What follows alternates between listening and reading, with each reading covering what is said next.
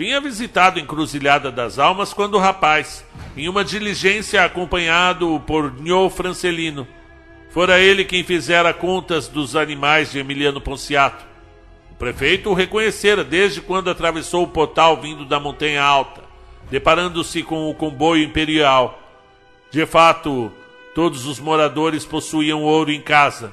Havia nas fazendas de Emiliano Ponciato muito trabalho a se fazer tornando parte da população mão de obra nas plantações, criações e tratos do gado, que aumentava em número e peso a cada dia, tornando lucros ao fazendeiro que, por sua vez, pagava bem aos seus, tornando-se um verdadeiro herói na cidade. Eram comuns as festas bem providas na praça, onde se acendia uma grande fogueira e seu salvador tocava a viola portuguesa, a fim de animar o povoado. Padre Firmino sempre com sua mente moderna, abençoava festas santas e pagãs da mesma forma, deixando o povo cada vez mais feliz. Entretanto, o prefeito sabia que viriam tempos difíceis. Já vinha treinando homens de sua confiança, deixando capangas de tocaia, sentinelas nas montanhas, preparando suas armas. O desejo daqueles homens nada tinha a ver com o imperador. Queriam para eles aquele ouro. Iriam fazer de tudo para conseguir Pensou em mandar Célia e Joaquim para alguma cidade adjacente, mas a matriarca se mostrou irredutível no sentido de permanecer na encruzilhada. Em meio ao ambiente tenso, Valentim Cátria sentia-se empolgado com as possibilidades de tirar vantagem do conflito que se amava. Já vinha guardando posses com a intenção de adquirir um espaço considerável na parte baixa da cidade antes da ladeira que dava para o portal de pedra construído na entrada de Encruzilhada das Almas. Era uma área baixa, mas agradável, à beira da estrada que, de quem vinha pelo Vale do Esquecimento. Teve em reunião com Ponciato, que vendeu-lhe o pedaço de terra, aumentando os cofres da prefeitura. Cátria logo começou a construção de um prédio com dois andares, provido de diversos quartos, com um grande salão de recepção que adornou nos conformes da época. Tão logo, em menos de um trimestre, quem subiu a montanha já via placa de madeira dizendo: Hotel Conde Cátria. Pra que um hotel nessa região? Riu-se Emiliano, observando pela varanda a construção do pé de serra. Há de ficar as moscas e ser engolida pela relva. Isso não é lugar bom não para fazer um hotel. Mas o prefeito não possuía o tino comercial de Valentim Cátria, que inaugurou o hotel dias antes de sua terceira esposa, a bondosa Socorro, dar à luz. A casa estava em alvoroço a fim de esperar a chegada do quarto filho do comerciante. Belina já era uma mulher feita, auxiliou a madrasta, tentando ser útil em um dos seus lapsos de humanidade. Maria Raquel, já uma moça, não entendia direito a situação pois vivia num universo muito particular de sua mente, que a colocava alheia a todos, muitas vezes evitando o contato dos olhares exteriores, brincando sozinha na maior parte das vezes, em movimentos repetitivos, balançando a cabeça em um bailar próprio. Certa vez, um forasteiro, em visita pela mercearia, observou a menina de vestido brincando ao chão com uma boneca de pano. Apenas bastou a pergunta: essa menina é retardada? E se viu com uma pistola apontada para o rosto, empunhada por um Valentim Cátria nunca antes visto pelos clientes, nem pelos da casa. Só não matou o homem pois a arma estava descarregada. Ainda assim arrancou dois dentes dele a coronhadas, fazendo-o deixar a cidade vomitando sangue. Nada poderia transformar tanto Valentim num monstro como aquele que ousasse encostar em Maria Raquel Cátria, sua caçula inocente, a menina do universo particular. Muito o fazia sofrer a ausência de palavras da garota, a obstinação em não aprender palavras, como sentar-se à mesa, como manter-se limpa durante o dia. Os novos escravos bem que tentavam, mas a garota não aceitava intervenções não era violenta, longe disso, apenas era alheia. Pedro Paulo Cátria, o filho mais velho, devia estar um homem feito. Fazia alguns poucos anos que ninguém o via, nem na cidade, tampouco na montanha. Deve ter encontrado seu caminho, ido morar em outra cidade. Ou deve ter morrido, pensou amargamente Valentim. Que seja. Vai perder o nascimento do irmão ou da irmã, lamentou olhando pelo balcão da loja. A esposa, Socorro, entrara em trabalhos de pato com uma aparência saudável e próspera, comum a mulheres da sua idade. Valentim, pela primeira vez no ano, fechou a loja em dia de semana e prostrou-se ao lado da jovem esposa. A parteira, mulher negra moradora da ladeira de São Tereso, a parteira, mulher negra moradora da ladeira de Tereso, veio às pressas fazer o trabalho, que a princípio parecia ser simples e corriqueiro, como fora com mais de uma centena de anjos pequenos que a velha trouxera ao mundo. Mas nesse caso parecia logo após alguns instantes, que tinha algo errado. Belina, que observava do corredor, estava aflita. Parecia prever algo de ruim. Zuca viera junto da parteira, em partes para ajudar, em partes para matar a saudade de Maria Raquel Cátria. Permanecia próxima à filha mais velha quando perguntou: Que foi, sinha Belina? A Santinha vai morrer, Zuca. Respondeu num murmúrio, com lágrimas descendo tristemente. E por que a sinhá está dizendo isso? Questionou assustada a antiga escrava. Essa semana, Zuka. Essa semana eu vi as almas sombrias de novo dançando na praça. E que tem isso a ver com a Santinha? Belina não respondeu, pois a parteira deu um berro para que Zuka fosse chamar sua filha imediatamente. A negra deixou o corredor às pressas, para logo ganhar a rua atrás da mulher solicitada. Parecia que o bebê estava atravessado no útero de socorro. A parteira continuava, nervosa, tentando em vão conseguir acertar o bebê no ventre da moça, que firmemente aguentava as terríveis dores do parto. Lentamente ia descendo o sangue maternal, ensopando o lençol rubro já de seu inocente sofrimento. Foram cinco horas de trabalho incessante da boa parteira, que finalmente, depois de uma manobra experiente, conseguiu inverter a posição do bebê, que nasceu no comecinho da noite. Sua expressão era de causar assombramento, pois tudo o que se via na face do recém-nascido era um ódio inumano, como que entendesse toda a miséria da vida no universo, como se fizesse um favor à humanidade em nascer. Será Cipriano. Cipriano Cáter, o novo varão da família, disse o pai orgulhoso. E tão logo o bebê abriu sua pequenina boca e lançou um choro tão alto e odioso que alarmou até a parteira experiente, que nesse momento afundava-se em suor, tentando manter acesa a chama da vida na, na jovem mãe que se acabava diante de todos, sangrando, sofrendo e morrendo. Ainda socorro, com pena dos que assistiam no quarto, sorriu, meio que para dizer que tá tudo bem que não necessitava todo aquele choro, que não precisa toda a preocupação, pois vai ficar tudo bem. Ardida em febre, ainda viu sua mãe estendendo-lhe a mão. Já não sentia mais dor. Já não se assustava mais com os sonhos sombrios com a madre freira do orfanato. Somente sentia uma paz inquebrantável. Viu-se numa pista de dança onde flutuava maravilhosa, onde o seu verdadeiro amor, que não era velho e avarento como Valentim, e sim atencioso e jovem como ela, a esperava, de braços abertos, para dançarem. Fechou os olhos e se deixou conduzir, numa existência que fora breve na terra, mas que seria longa e prazerosa em outros planos. Seu enterro seguiu as tradições interioranas.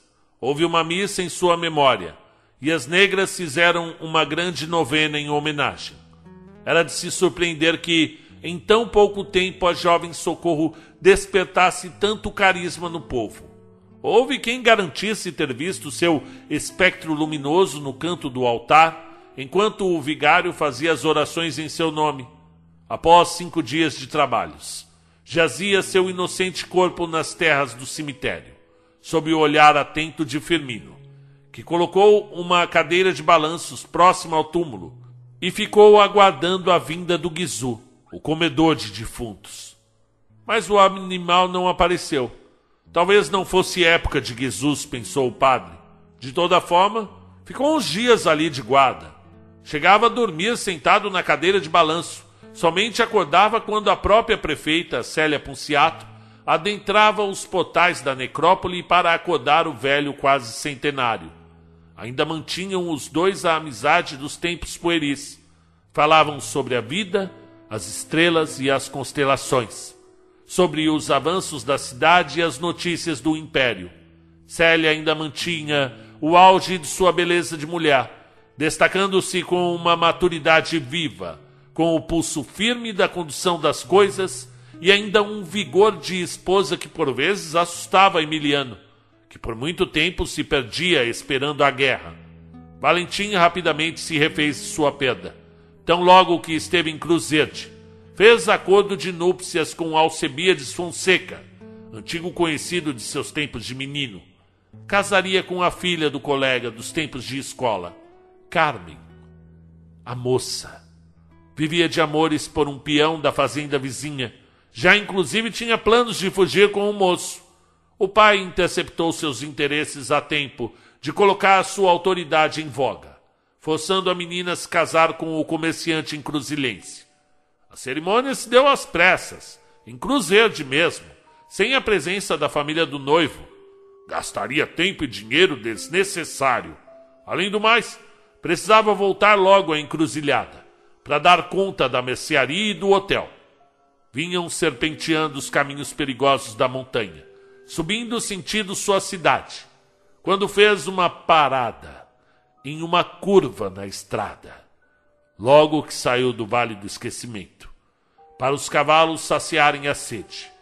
Sentou Valentim Cátria numa pedra para, enfim, presenciar horrorizado sua mais nova esposa, a dona Carmen Maria Cátria, olhá-lo com extrema fúria, fuzilando-o com a corna em chamas, antes de saltar no precipício. O mais novo viúvo ainda conseguiu ouvir o barulho seco do corpo juvenil a se chocar nas pedras, quarenta metros abaixo. O som dos ossos se esmagando o colocou novamente na posição de homem mais solitário do universo Muitos em Encruzilhada das Almas sentiam-se assim. Era a sina dos homens da montanha. O pai voltou para o seu balcão, viúvo quatro vezes. Lembrava-se de Maurina, mãe dos seus três filhos, Pedro Paulo, Belina e Maria Raquel. Lembrava-se de Juliana, Dona Juliana, cozinheira italiana, dos braços cheios e vistosos. De Socorro, a santa, a moça que veio do convento para lhe dar o filho verdadeiro, um homem que herdaria toda a sua riqueza. E finalmente Carmen, vítima de um amor proibido, jazendo entre as pedras afiadas a caminho da cidade maldita.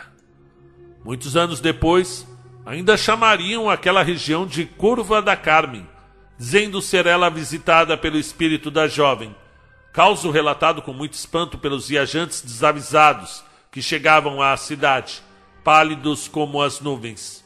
A boa verdade é que, semana depois, Belina viu com grande tristeza o baile das almas sombrias, novamente embaixo da jabuticabeira. E dessa vez, com quatro dos sete vultos muito bem caracterizados, onde se viam os rostos de Maurina, Juliana, Socorro e Carmen. Somente Socorro parecia dançar em felicidade inocente Faltam três, pensou erroneamente e com amargura. A cidade se viu beneficiada pela quaresma, que naturalmente não permitiu nenhuma chegada por conta dos mistérios do vale. Mas bastou que se passasse a Sexta-feira Santa e a tropa do capitão Alpino Mata Borrão atravessou o portal da cidade, no sábado de Aleluia pela manhã. Renderam com mais de 30 homens o prefeito Emiliano Ponciato Revistaram sua casa à procura do ouro, sem nada encontrar. Por fim, desceram a montanha ainda antes do meio-dia, levando-o como prisioneiro. Mas antes deixaram seu recado. Trouxeram um dos sentinelas, o Araújo, que encontraram no caminho, já próximo ao hotel de Cátria, e o fuzilaram em frente à jabuticabeira da praça. Estava declarada a Guerra da Encruzilhada. No domingo de Páscoa, Célia Punciato reuniu os homens do prefeito, pessoas que, por espontânea vontade e calor pelo homem que os ajudou a criar uma vida nova, longe dos mandos da cidade grande, homens que chegavam sem nada e logo recebiam comida e teto para recomeçarem. Precisou a prefeita subir na pedra do navio para fazer o histórico discurso para os quase 40 homens que se espremiam diante da voz forte e decidida da filha de Guaraci, detentora dos místicos poderes de um cavaleiro de Tumã da Ordem do Fogo, proclamar, em tom grandioso, a defesa de seus territórios a sangue, ferro e brasa. Fortificadas as instalações em volta da cidade, aguardaram o segundo golpe do exército de Mata Borrão. Este veio sete dias depois, com cinco carruagens puxadas pelos melhores cavalos do reino. Subiram a estrada com admirável velocidade. Somente pararam diante de uma barricada pesada que os encruzilhenses levantaram próximo à curva de Carme. Na cidade, o toque de recolher estava decretado e apenas homens da luta circulavam por entre as ruas. O pequeno Joaquim Ponciato ficou aos cuidados de Zuca, que dividia suas atenções com o filho. Tereso guardava a cidade, enquanto Célia ganhava a mata, escondendo-se, construindo armadilhas, provendo as guarnições, visitando os acampamentos no meio das encostas e colinas frias. Os homens dormiam abraçados a ferramentas, foices armas e espingardas. Receberam a investida com bastante violência, fazendo os inimigos recuarem.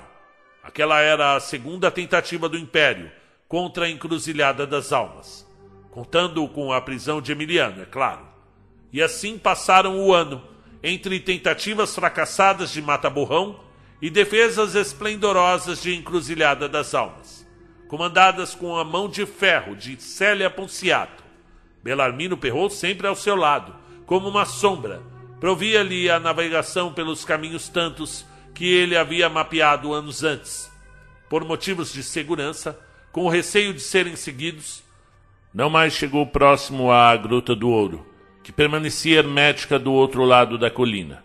Ainda assim, Belarmino conhecia dezenas de cavernas, onde os dois conseguiam se esconder nas noites particularmente frias daquele inverno em que Ponciato permanecia desaparecido. Certa vez capturaram um soldado de Mata Borrão, nas próprias mãos de Célia. Depois de truculento interrogatório, o preso confessou que haviam matado o prefeito, no mesmo dia em que o prenderam, antes mesmo de chegar a Cruzerde. Ainda lamentou o ocorrido, mas não se privou em dizer que o corpo de Ponciato tinha sido jogado do precipício. A noite se fez na vida de Célia, que desejava degolar ali mesmo o sujeito. Belarmino que a impediu, segurando-a firmemente em seu peito. Uma pequena fortificação foi levantada atrás do cemitério portereso, com a ajuda de seus homens, que serviria a partir de então como cadeia da cidade. A escola fora usada como quartel e a casa de Ponciato sempre permanecia fechada e guardada por três sentinelas. Nesses meses, a mercearia de Cátria funcionou muito pouco, já que o trânsito de mantimentos foi duramente afetado, resumindo a uma passagem mensal, duramente revistada pelos combatentes. Com o tempo livre, Valentim, com o auxílio débil de Maria Raquel e seus escravos, cuidava do garoto Cipriano que crescia como um touro, manifestando um temperamento forte e decidido. Prenderam o soldado do Império de nome Nelson Fontes, e lá, na janela com grades de aço, ele permanecia todas as tardes primaveris, observando o canto dos pássaros do cemitério. Certa tarde, por força do tédio que a guerra produz nas pessoas, Padre Firmino, que por ali passava varrendo as folhas caídas, parou e ficou olhando para o enjaulado. Diga para mim, meu filho, que há? De onde você veio? Mais bonito que esse céu de fim de tarde. Realmente, confessou o recluso. Penso nisso todos os dias. Eu nunca me acostumo com esses tons alaranjados, continuou o padre, com a vista baixa já da idade. Paro todos os dias para presenciar esse espetáculo de Deus. Concordo com o espetáculo, reverendo. Continuou Nelson, enrolando palha para o fumo com as mãos para fora da grade. Mas o senhor me perdoe. Eu não acredito em Deus. Rapaz, Deus é conforto. É a companhia para as horas tristes. Sinto-me bem comigo mesmo, disse o rapaz sem querer ofender o religioso. Eu não entendo o porquê dessa mania de eleger amigos inexistentes quando simplesmente podemos estar em paz com a gente. Eu compreendo, rapaz. Eu compreendo. Padre Firmino foi um religioso muito lúcido em toda a sua vida. Defensor ferrenho de escravos e indígenas, procurou sempre pregar o mais puro ensinamento cristão, sem distinções, juízos de valores ou classes sociais. Fizera cem anos meses antes e o seu corpo sequer dera conta disso, pois mantinha sua rotina quase intacta desde os tempos em que chegou bêbado na carroça, guiada sozinha pelo burro. Apenas parara de beber anos antes. Acordava às quatro e meia e antes das cinco, quem passasse pela rua da igreja já podia sentir o cheiro de seu café forte coando. Fazia suas orações e às seis e meia já ouviam varrendo metodicamente a praça. Agora, em meio à violência da guerra, tentava ser útil, oferecendo o acalanto das palavras de Deus. No dia seguinte, no mesmo horário, chegou-se para prosear novamente com o prisioneiro, e assim passaram a primavera, enquanto o conflito prosseguia.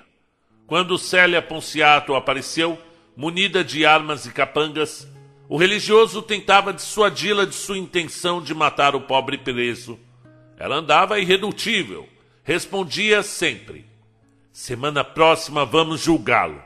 Caso decidam pela maioria, de nada posso fazer para salvar esse miserável. E seguia novamente para a montanha. Entretanto, as semanas seguiam e seguiam. Próximos do Natal, ainda não tinha Filho de Deus com paciência para julgar o caso do Nelson. E ele foi ficando cada dia mais acostumado à montanha, cada dia mais amigo do padre. Certa vez, sentiu que simplesmente poderia grudar o pescoço do ancião, enquanto este cortava uma laranja muito próxima à grade. Conversavam sobre a origem do mundo. Já vinham nesse assunto a semana toda, filosofando e rindo. O padre trazia fumo para ele, além de se encarregar de fazer o seu almoço. Terezo limpava sua cela uma vez por semana. Nelson poderia puxar o velho e a faca ao mesmo tempo, exigir sua liberdade em troca da vida do padre, mas não o fez. E sua atitude lhe trouxe muita paz. Firmino percebeu a mudança no espírito do amigo e sentiu-se igualmente feliz. Na mata, os tempos ficaram sombrios. Célia Punciato ganhou a mania de achar o tempo todo que estava sendo seguida dormia mal e ficou doente na montanha. Belarmino Perrou cuidou de sua melhora, preparando chás e tentando diminuir sua febre com técnicas aprendidas na faculdade. Por vezes olhava penalizado para a forte guerreira. Seus 40 anos não condiziam com sua beleza inquebrantável. Sua pele morena tinha um tom particular. Seu suor transpassava sensualidade. E sua boca era forte e suave ao mesmo tempo.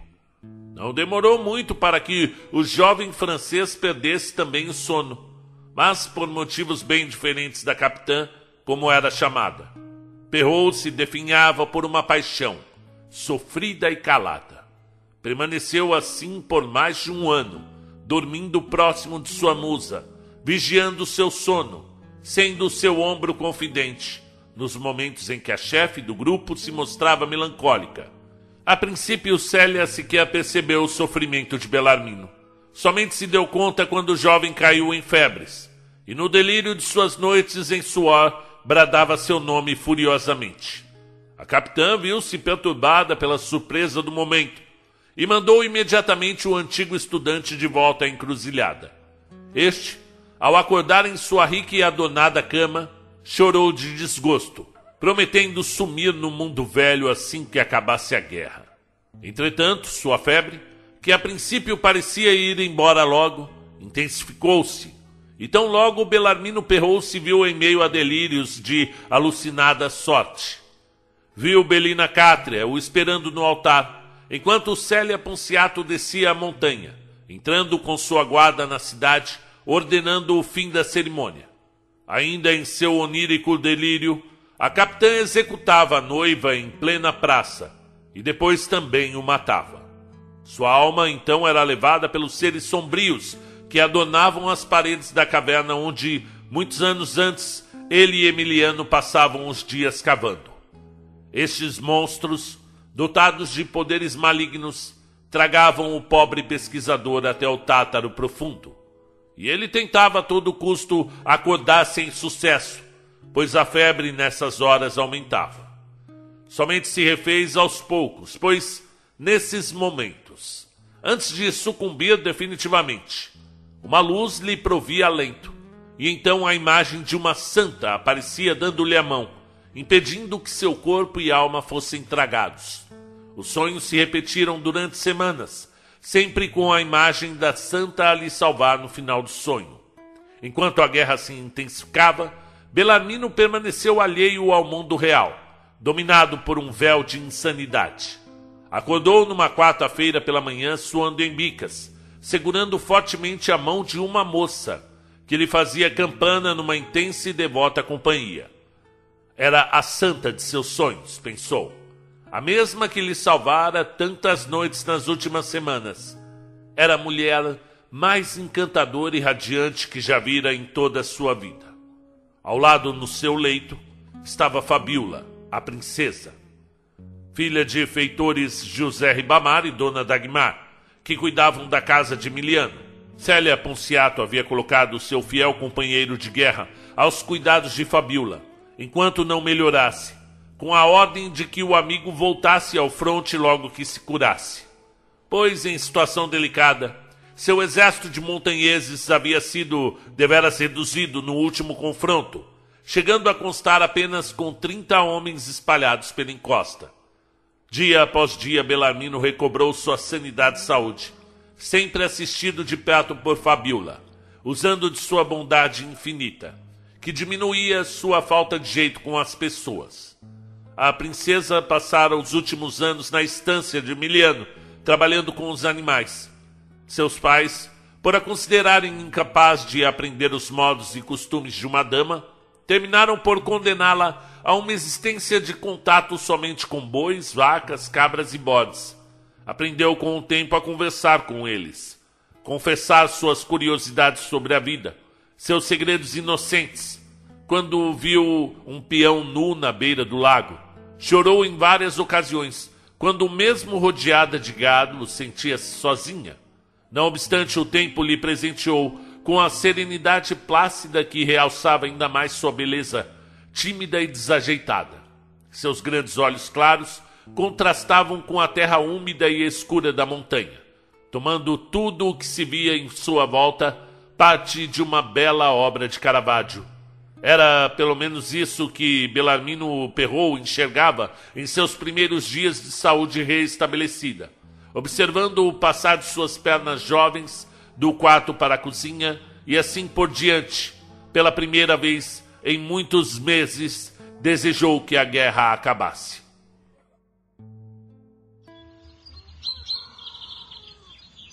No entanto, Zeferino Matias, um dos mais exemplares capatazes de Emiliano Ponciato, agora sob o comando de Célia, a capitã, permanecia na soleira da varanda, esperando a recuperação para voltar imediatamente ao fronte, auxiliando assim a chefe na tomada de decisões. Era inevitável, pensou.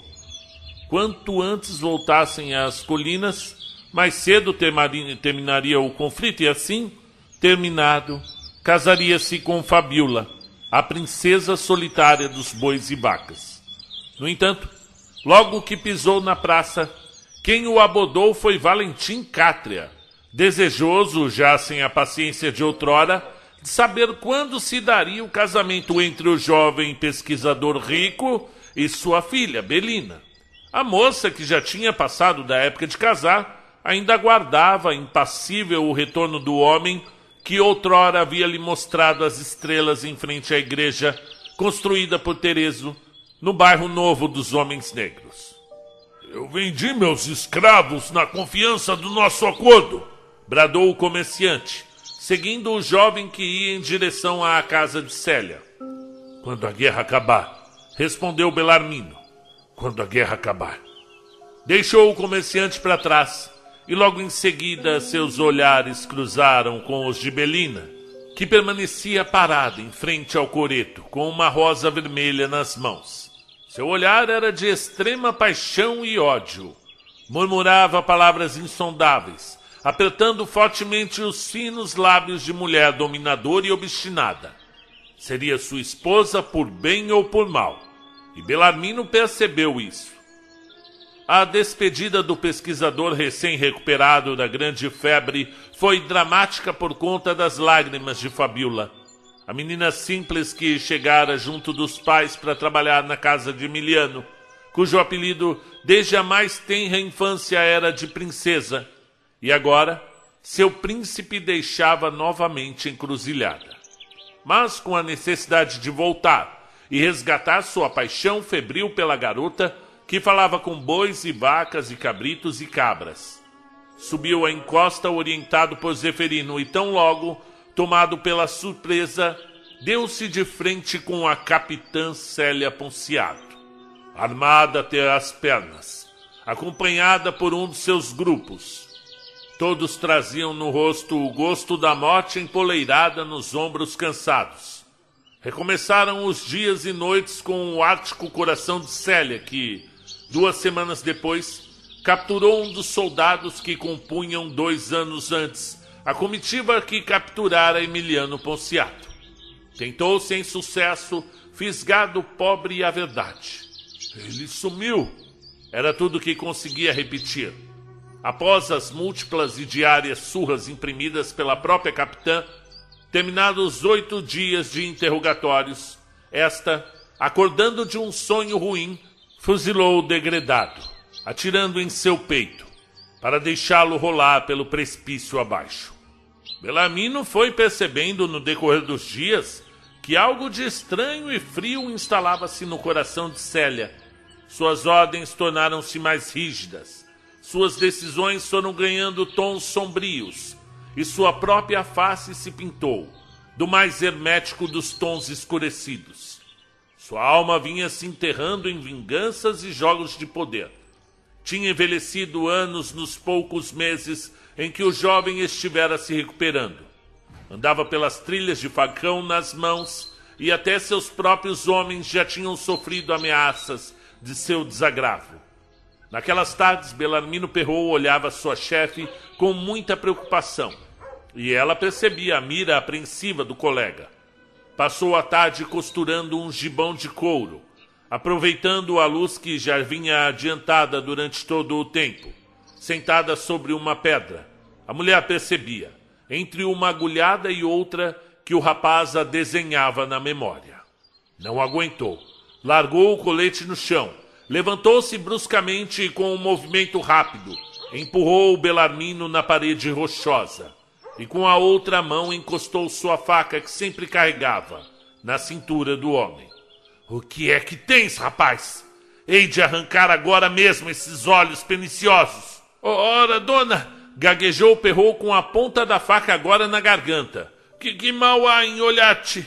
Seus olhos transmitem seus pensamentos, vociferou a capitã. Dê-me bons motivos para que eu não o mate agora mesmo e te deixe aqui no meio do mato para ser comido pelos urubus. Eu amo-te, amo-te, confessou sem vacilar. Amo-te desde que ficou doente nas montanhas, desde que cuidei da senhora. Amo a senhora como se ama a vida. E se deseja mesmo enfiar essa lâmina no homem que mais te ama nesse mundo, podes fazê-lo. Ainda assim, com a garganta em cascata, eu te amarei, senhora. Cala essa boca, eu não quero mais ouvir. Pois perguntaste sem querer ouvir a verdade. porque ela mora contigo também, senhora. Amo-te como também me ama. Enlouqueceu, bradou enquanto ainda apertava o corte na jugular do rapaz, que já sangrava, deixando derramado o primeiro filete de sangue que ia se espalhando por sobre a camisa. Então repita, senhora, repita. Diga que não sentes o mesmo, provocou o perrou. Diga, diga que não me queres. Grite que não me ama. Ou mate-me logo e acabe com o meu tormento. Belarmino, com o vigor de sua fala, conseguiu, por um instante, fazer a capitã Célia Ponciato vacilar, tempo suficiente para reverter a posição com ela, jogando e usando o peso do seu corpo para forçá-la contra a parede. A faca já havia rolado pelo chão, sobrando apenas os dois prensados corpo a corpo, de forma que, mesmo contra a vontade, as coxas de Célia cediam para a furiosa perna de Belarmino se encaixar entre elas, tirando seu equilíbrio. A luta agora ganhava novos contornos, e pela primeira vez desde que o rapaz voltara da febre, seus olhos se fixaram. E não tardou para que as duas bocas tristes se unissem como o sol se unia à terra naquele momento. Os dois amantes não chegaram ao chão libertando seus desejos ali mesmo, em pé, agarrados à rocha milenar que guardaria para sempre aquele segredo. Como diziam, pensou Belarmino deitado na esteira observando o corpo moreno e belo de Célia depois de algumas horas. No amor e na guerra tudo se vale.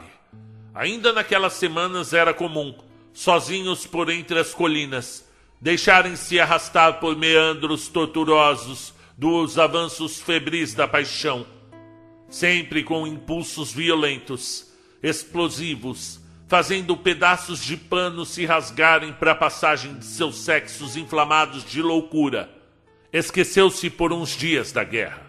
Era comum em diligências coordenadas que os dois se dispersassem do restante da comitiva para, enfim, atracarem-se em profundo delírio agarrados aos troncos, pedras ou no chão rochoso mesmo.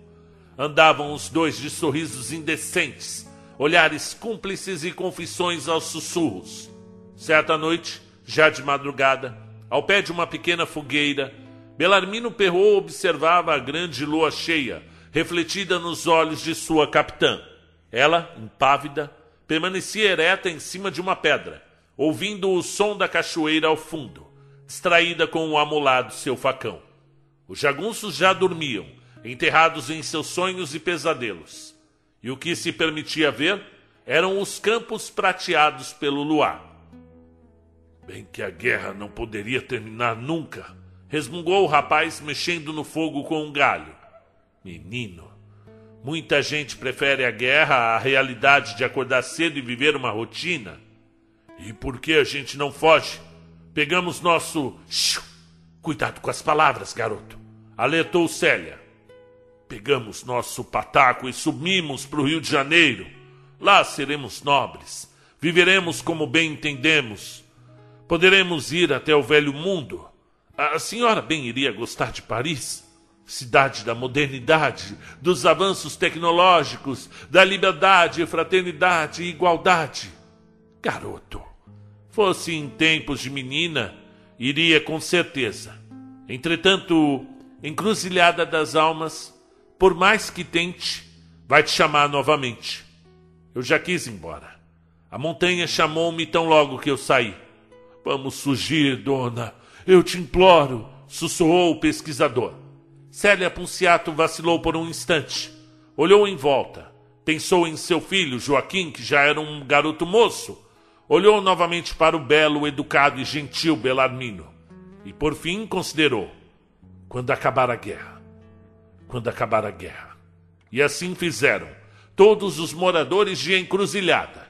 Deixavam tudo para depois da guerra, procrastinando suas esperanças, deixando de lado seus anseios, suas emoções. Terezo esperava a guerra acabar para realizar um arraial na Igreja dos Homens Negros Zuka esperava para engravidar novamente. Padre queria ver a paz do fim da guerra para poder morrer em paz. Nelson Fontes desejava o final do conflito para enfim quitar sua dívida com Maria Gertrudes, sua noiva prometida. Valentim Cátria desejava finalmente reinaugurar o hotel, e assim todos fingiam desejar a paz, para poder continuar sua vidinha de esperar, sem nada fazer. Certo dia, Belina Cátria viu da janela do seu quarto sua irmã mais nova, Maria Raquel, levitar no quintal.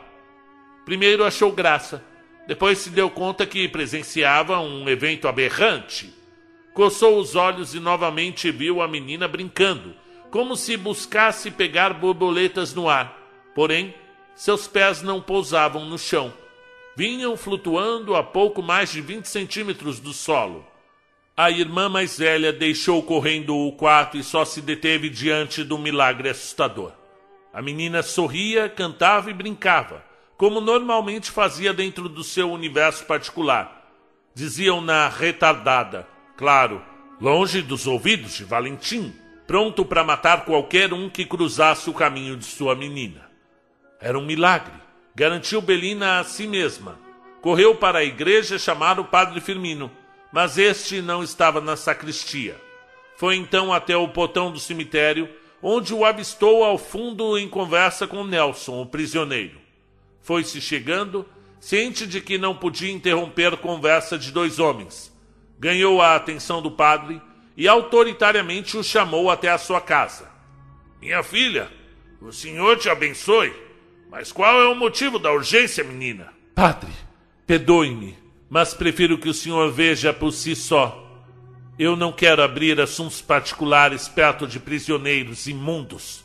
Disparou olhando com profundo ódio para Nelson Fontes. Este sustentou por um instante seu olhar orgulhoso antes de baixá-lo melancolicamente. Que pensas que é essa mulher?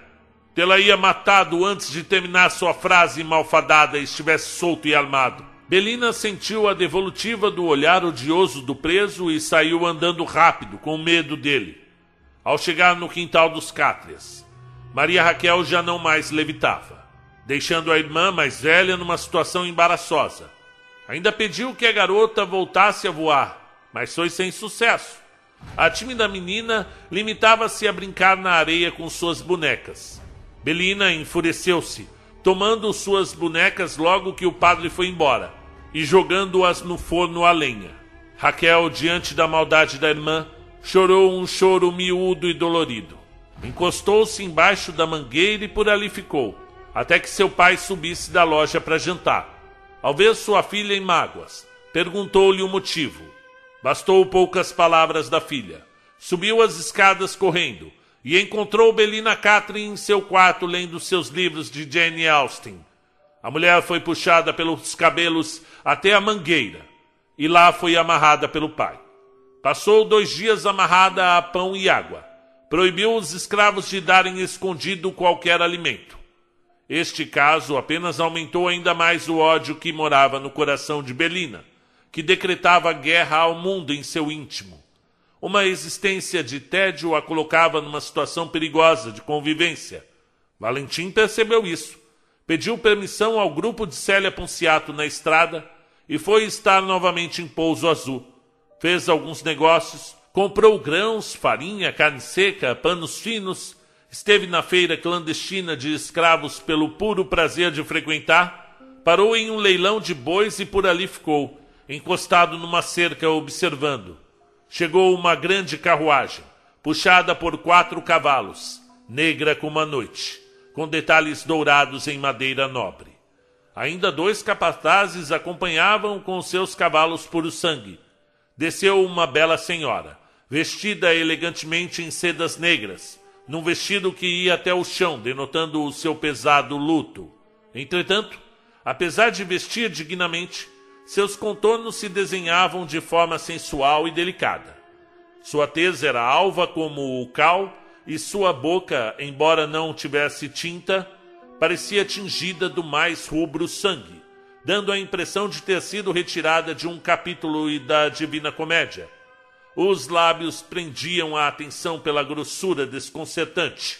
Realmente era a boca sua maior legenda, grande e bela, vermelha e longa.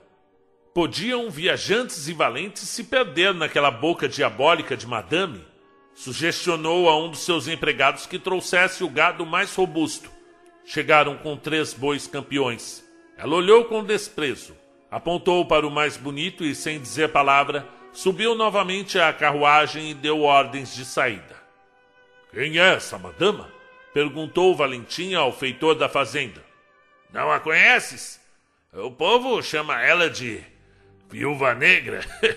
ela é rainha dos bois por aqui, rica para mais de um milhão de contos de réis. Isso é mais dinheiro que se pode gastar em uma vida? Pensou alto Valentim Cátria.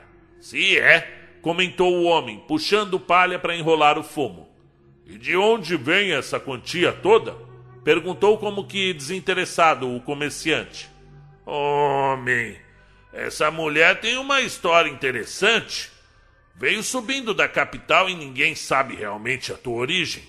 Eu digo porque trabalhei na fazenda de Nhô Esteves, o seu último marido. E saiu de lá por quê? É que todo mundo saiu de lá, depois que viu o que aconteceu com o senhorzinho. Ninguém se atreveu a ficar. Teve que chamar gente desavisada de outra cidade para ocupar o trato na, na fazenda, porque, meu Deus, se o senhor não vai me levar a mão, eu prefiro chegar. Eu tenho trabalho a fazer. Valentim entendeu sua intenção.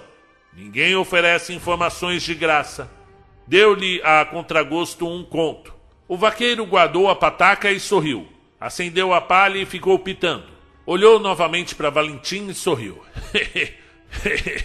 O senhor está certo de que deseja entrar nessa herança?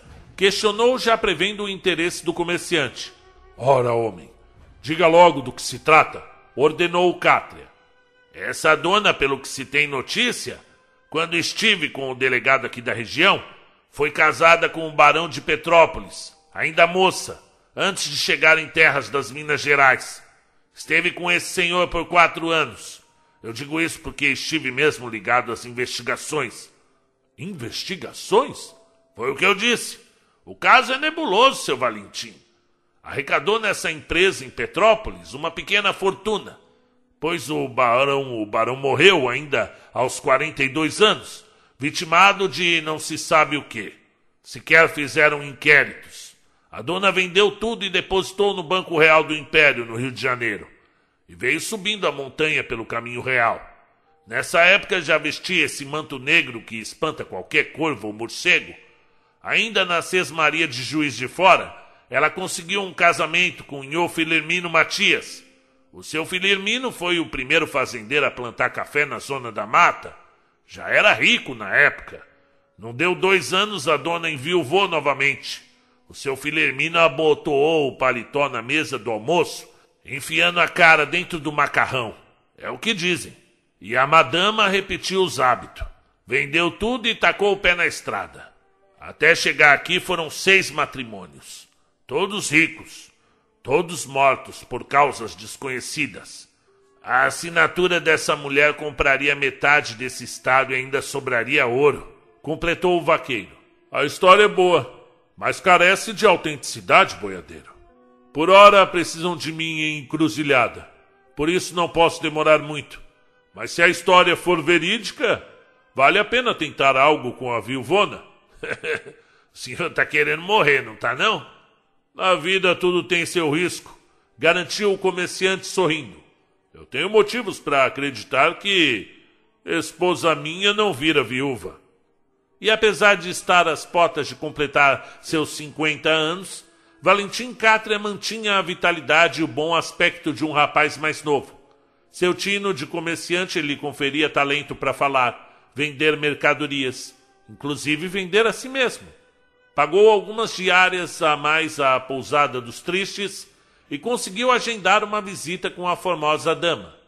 Às quatro da tarde, após três dias, ela recebeu em sua enorme estância um Valentim Cátria bem barbeado com roupas novas e palavras bem escolhidas. Permaneceu observando por alguns instantes em profundo silêncio. Havia, segundo suas perspicácias, um ar de tolo e moleirão naquele homem à sua frente. Sua face irônica, entretanto, a seduzia. Tivesse hipóteses, poderia a conversa ser estendida. Ouviu em silêncio a intenção dele em lhe comprar produtos derivados do leite. Sabia tratar-se de uma desculpa para ter com ela. Suas mãos muito finas e brancas, pousadas sob seu colo, pareciam conduzir uma ópera de interesses. A mulher de longas pernas e braços realmente tinha algo de aranha, tecendo uma teia sobre a presa, envolvendo o homem em um emaranhado da mais fatal sedução. Do outro lado, o ardiloso Valentim Cátria mexia em seu bigode de forma provocativa, volvendo olhares perniciosos para o seu vestido, que escondia pernas muito brancas e quentes. Não precisou de muita conversa. Valentim não precisou voltar à pousada naquele dia, e nem no outro. Teve um grande trabalho em apagar o incêndio florestal da Viúva Negra, que esbanjava delírios luxuosos, derramando sobre o homem todo o seu letal veneno. Este, por sua vez, domava a maldade da dama com a maestria de um mágico de circo, lançando-lhes as cartas como uma das mãos para fazer a mágica ocorrer na outra. Valentim Cátria, como diziam, não era marinheiro de primeira. Somente deixaram o quarto quando, amando da madama, o vigário de Cristo chegou para celebrar o casamento. Tão logo que deixou a estância, voltaram para a cama que ardia em febre. Quando a chama foi serenando, finalmente se vestiram e foram à cidade.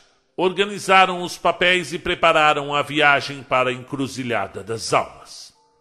Vai vender a estância, dona? perguntou o tabelião. Não, senhor. Eu deixarei a princípio o meu feitor a cargo da fazenda. Tenho a impressão de que não demorarei a voltar, disse enquanto o mais novo marido se encontrava distante, arrumando a carruagem. Será que resolve essa peleja até o Natal? Perguntou ironicamente o tabelião. Antes disso, disse reservadamente a viúva negra. Antes disso. Valentim mandou um mensageiro na confiança de Célia Ponciato para abrir caminho da estrada, sitiada por seus homens. Deram a autorização e em dois dias a cidade embasbacou-se vendo a primeira carruagem de luxo atravessar os umbrais da cidade montanhosa. Célia, do alto da montanha, riu. Esse Valentim daria um livro. De fato, chegava o comerciante novamente à praça, mais rico do que nunca, com uma dama vestida aos moldes europeus, sendo auxiliada a todo instante por seus lacaios. Chegou dando ordens, fiscalizou os itens da mercearia, analisou a planta do hotel, que a essas horas andava abandonado, olhou os dentes dos escravos e só então entrou na casa principal. Na sala de leitura, entretida com um daqueles romances franceses, Belina matava as horas.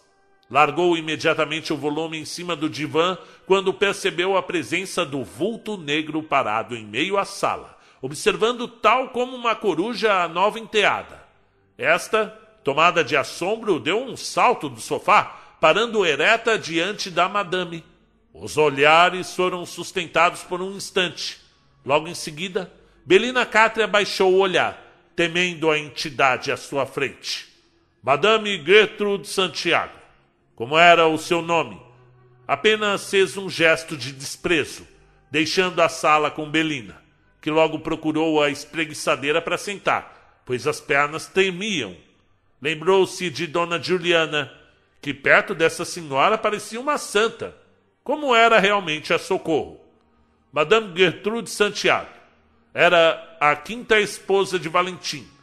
Atravessou o corredor e estancou diante do quarto da jovem Maria Raquel Cátria, que brincava despreocupadamente com suas bonecas parisienses, pelo menos as que sobraram do ataque de Belina. Pareceu por um momento que suas mãos muito brancas tremiam diante da garota, que sequer notou sua presença. A mulher realmente tremia e soluçava, balbuciava palavras sem som, até que finalmente a doce Maria Raquel voltou seus inocentes olhos para a mulher, que soltou um ganido monstruoso, deixando a soleira de seu quarto correndo. Desde esse dia, não quis mais estar perto da garota evitando sua presença como o gato do banho. A partir de então, a rotina na casa dos Cátria foi mudando. Cada dia mais cedo se fechava as portas e janelas da casa, com a intenção de não entrar mosquitos na chegada do verão, e após algum tempo não se abria mais nenhum cômodo do grande solar.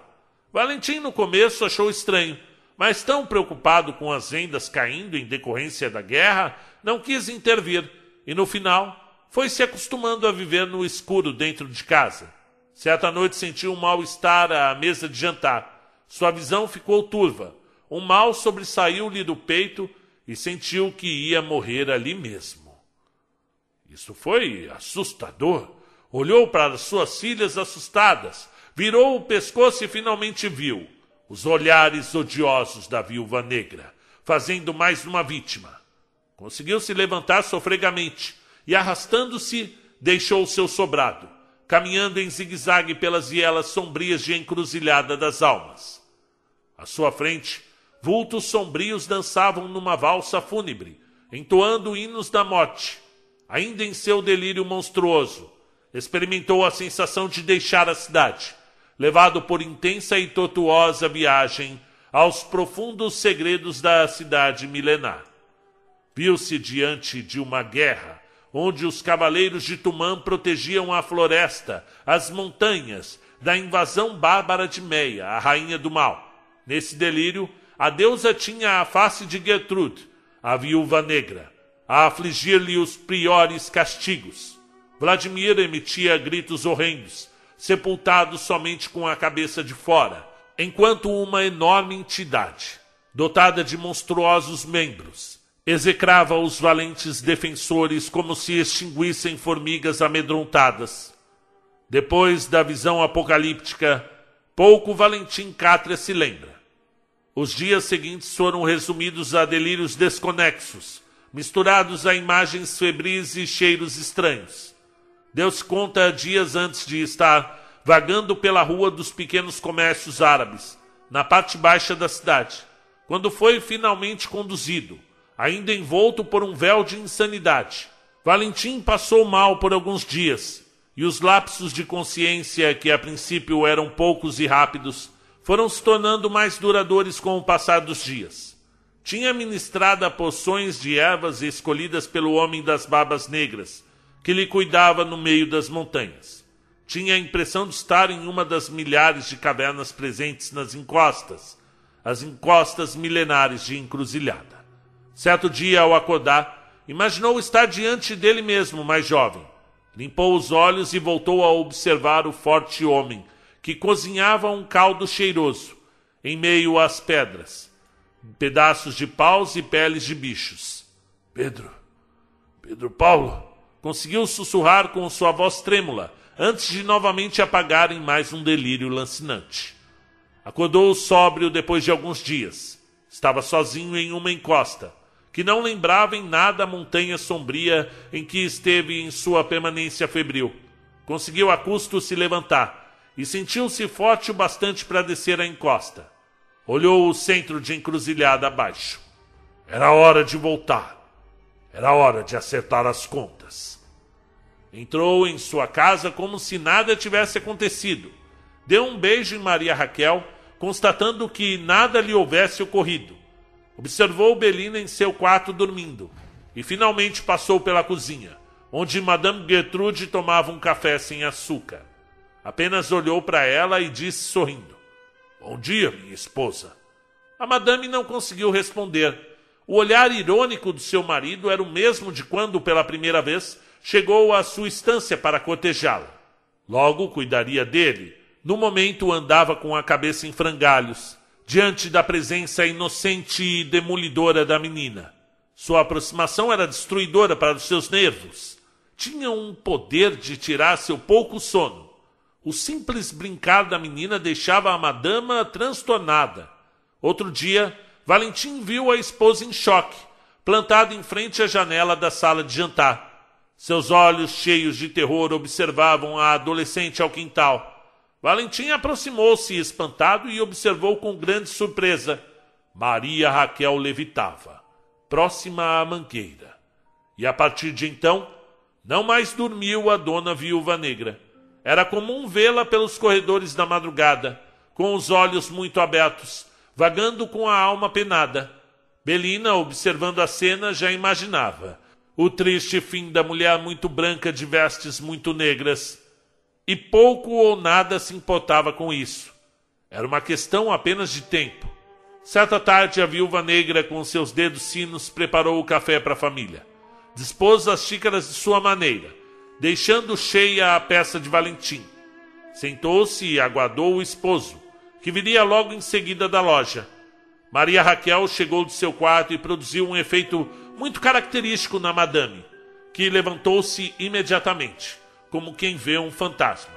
Deixou a mesa em busca do marido, que precisava terminar logo com aquele tormento. Enquanto esteve no andar de baixo, a menina ficou brincando à mesa. Quando voltaram, sentou-se Gertrude bem de frente para o seu amado companheiro. Segurou sua xícara como quem pega algo muito delicado e sorveu um bom gole, aguardando que o marido fizesse o mesmo. Precisava voltar ainda na mesma semana para Pouso Azul. Aquela história precisava terminar logo. A sobrevida do marido lhe atrasara bastante. Teria ainda que dar um jeito nas duas meninas, que feneceriam diante de uma emboscada, ainda a combinar com seus lacaios. Seus pensamentos iam nesse sentido, sempre sem tirar os olhos de Valentim foi quando sentiu uma forte pontada na garganta. Tentou segurar, mas em seguida sentiu outra forte pontada, um pouco abaixo, e outra já na entrada do estômago. Era o veneno, destruindo seus órgãos internos, descendo de forma desoladora pelos caminhos digestivos. Seus olhos esbugalharam-se, demonstrando extremo horror ao se dar conta da situação. Pegara a xícara errada como, como teria tempo para um antídoto? De jeito nenhum. Mas como teria cometido o erro crasso de beber na xícara errada? Olhou em volta e percebeu os presentes assustados com o seu sofrimento. Ao canto da sala, a menina diabo, a endemoniada, a Maria Raquel, brincava com outros talheres, como nada percebesse diante da cena urgente Fora ela, fora ela, ela mesmo em sua inocente diabólica brincadeira, aquela retardada, retardada, sequer percebia seu derradeiro momento. Ou percebia. Passou então a madame envenenada a focar seus olhos baixos na menina, que continuava seu faz de conta, brincando de casinha, dando chá para sua boneca. Mas por um instante no clímax de sua mortificação, a viúva negra pensou ter visto finalmente a verdadeira face de Maria Raquel Cátria, que saiu por um instante de sua bestialidade aparente para assumir uma expressão de gozo e de maldade. Os outros presentes na sala estavam à sua frente, não puderam ver, mas os olhos da menina, antes alheios e dispersos, fixaram-se em Gertrude, denotando o extremo mal e perversidade. Lentamente, seus lábios se abriram, mostrando todos os dentes em um sorriso maligno e hediondo. Tentou ainda a madame gritar, mas já não podia. Sucumbiu, desabando seu rosto magro sobre a toalha da mesa, deixando um líquido esbranquiçado e viscoso descer pelos lábios muito vermelhos, porém já sem vida. O, o enterro. Bem, o enterro se deu de maneira inusitada. Na hora marcada chovia uma torrente de assustar. O viúvo ficou aguardando o padre Firmino dar o sinal, mas este achou prudente esperar. Entretanto, Apesar da cova já estar aberta, não parou de chover naquela sexta-feira de novembro, tampouco no sábado ou mesmo ao domingo. Tentaram ainda dois capatazes de Valentim ir até o cemitério preparar a cova, mas esta já se encontrava completamente alagada. Nelson Fontes olhava de sua cela, que tinha saída para os fundos do cemitério, e ria, achando divertido todo o trabalho que estavam desempenhando finalmente decidiram enterrar a defunta na segunda-feira debaixo de chuva mesmo. Meia hora antes esvaziaram a cova com baldes E quando o corpo chegou, o buraco vinha pela metade, de água e barro. Os presentes não quiseram mais esperar, pois estavam com as calças na canela, pois o aguaceiro não dava trégua. Bastou o sinal de Valentim Cátria, e o caixão desceu como uma caravela naufragando. Bolhas subiram furiosas até que enfim pararam. Nelson de sua cela continuava sorrindo, acompanhado pelos olhos glaciais de, Be de Belina, que amaldiçoava mentalmente o preso de guerra. Ensaiaram algumas pás de terra em cima do buraco lodoso, mas este sequer deu intenções de se fechar, transbordado que estava. Deixaram a empresa para o outro dia. Muitos anos depois, já no século do senador Severino Ponciato, e até no outro seguinte, quando o prefeito era Led Ferreira, aquele antigo túmulo no fundo do cemitério, cujo sepultado ninguém mais lembrava, ainda deixaria escapar uma água lodosa por suas beiradas. Dona Quitanda, mãe da diretora Gerúndia, mãe do pesquisador adverbiano José Pereira, costumaria chamar o sepulcro de o túmulo que chora. Cátria, na mesma semana, juntou seus papéis e foi estar com o tabelião na comarca de Pouso Azul. Este, ao ver o irônico comerciante atravessar os umbrais da repartição, assustou-se. Como podes ter sobrevivido à viúva negra? comentou o incrédulo. Eu sou muito devoto de Santa Maria Raquel, sorriu o mais novo milionário da região. Encruzilhada das Almas nascia para um novo ano quando foi invadida pelo capitão Mata Borrão e sua tropa. O fato pegou de surpresa a todos, justamente porque o, comandante não chegara pelo Vale do Esquecimento, tampouco subira a montanha pela estradinha serpenteada por Emiliano Ponciato e Guaraci, pai de Célia, décadas antes. Viera o homem pelo lado norte da cidade, justamente do grande deserto que o índio atravessara com a filha faminta, quando o Emiliano ainda era o único morador da montanha o capitão não teve dificuldades em tomar a cidade, já que o bando de Célia e Belarmino estava nas montanhas. Sem saber, o capitão havia inaugurado um caminho, que seria um século e meio depois a rodovia Mata Borrão, em homenagem à sua audácia em dar a volta por um deserto para se chegar à cidade das montanhas. Demoraria ainda esse tanto de tempo para essa rota tomar frente e se tornar o caminho principal para a encruzilhada das almas aposentando de vez os encantos sórdidos e caprichosos do Vale do Esquecimento.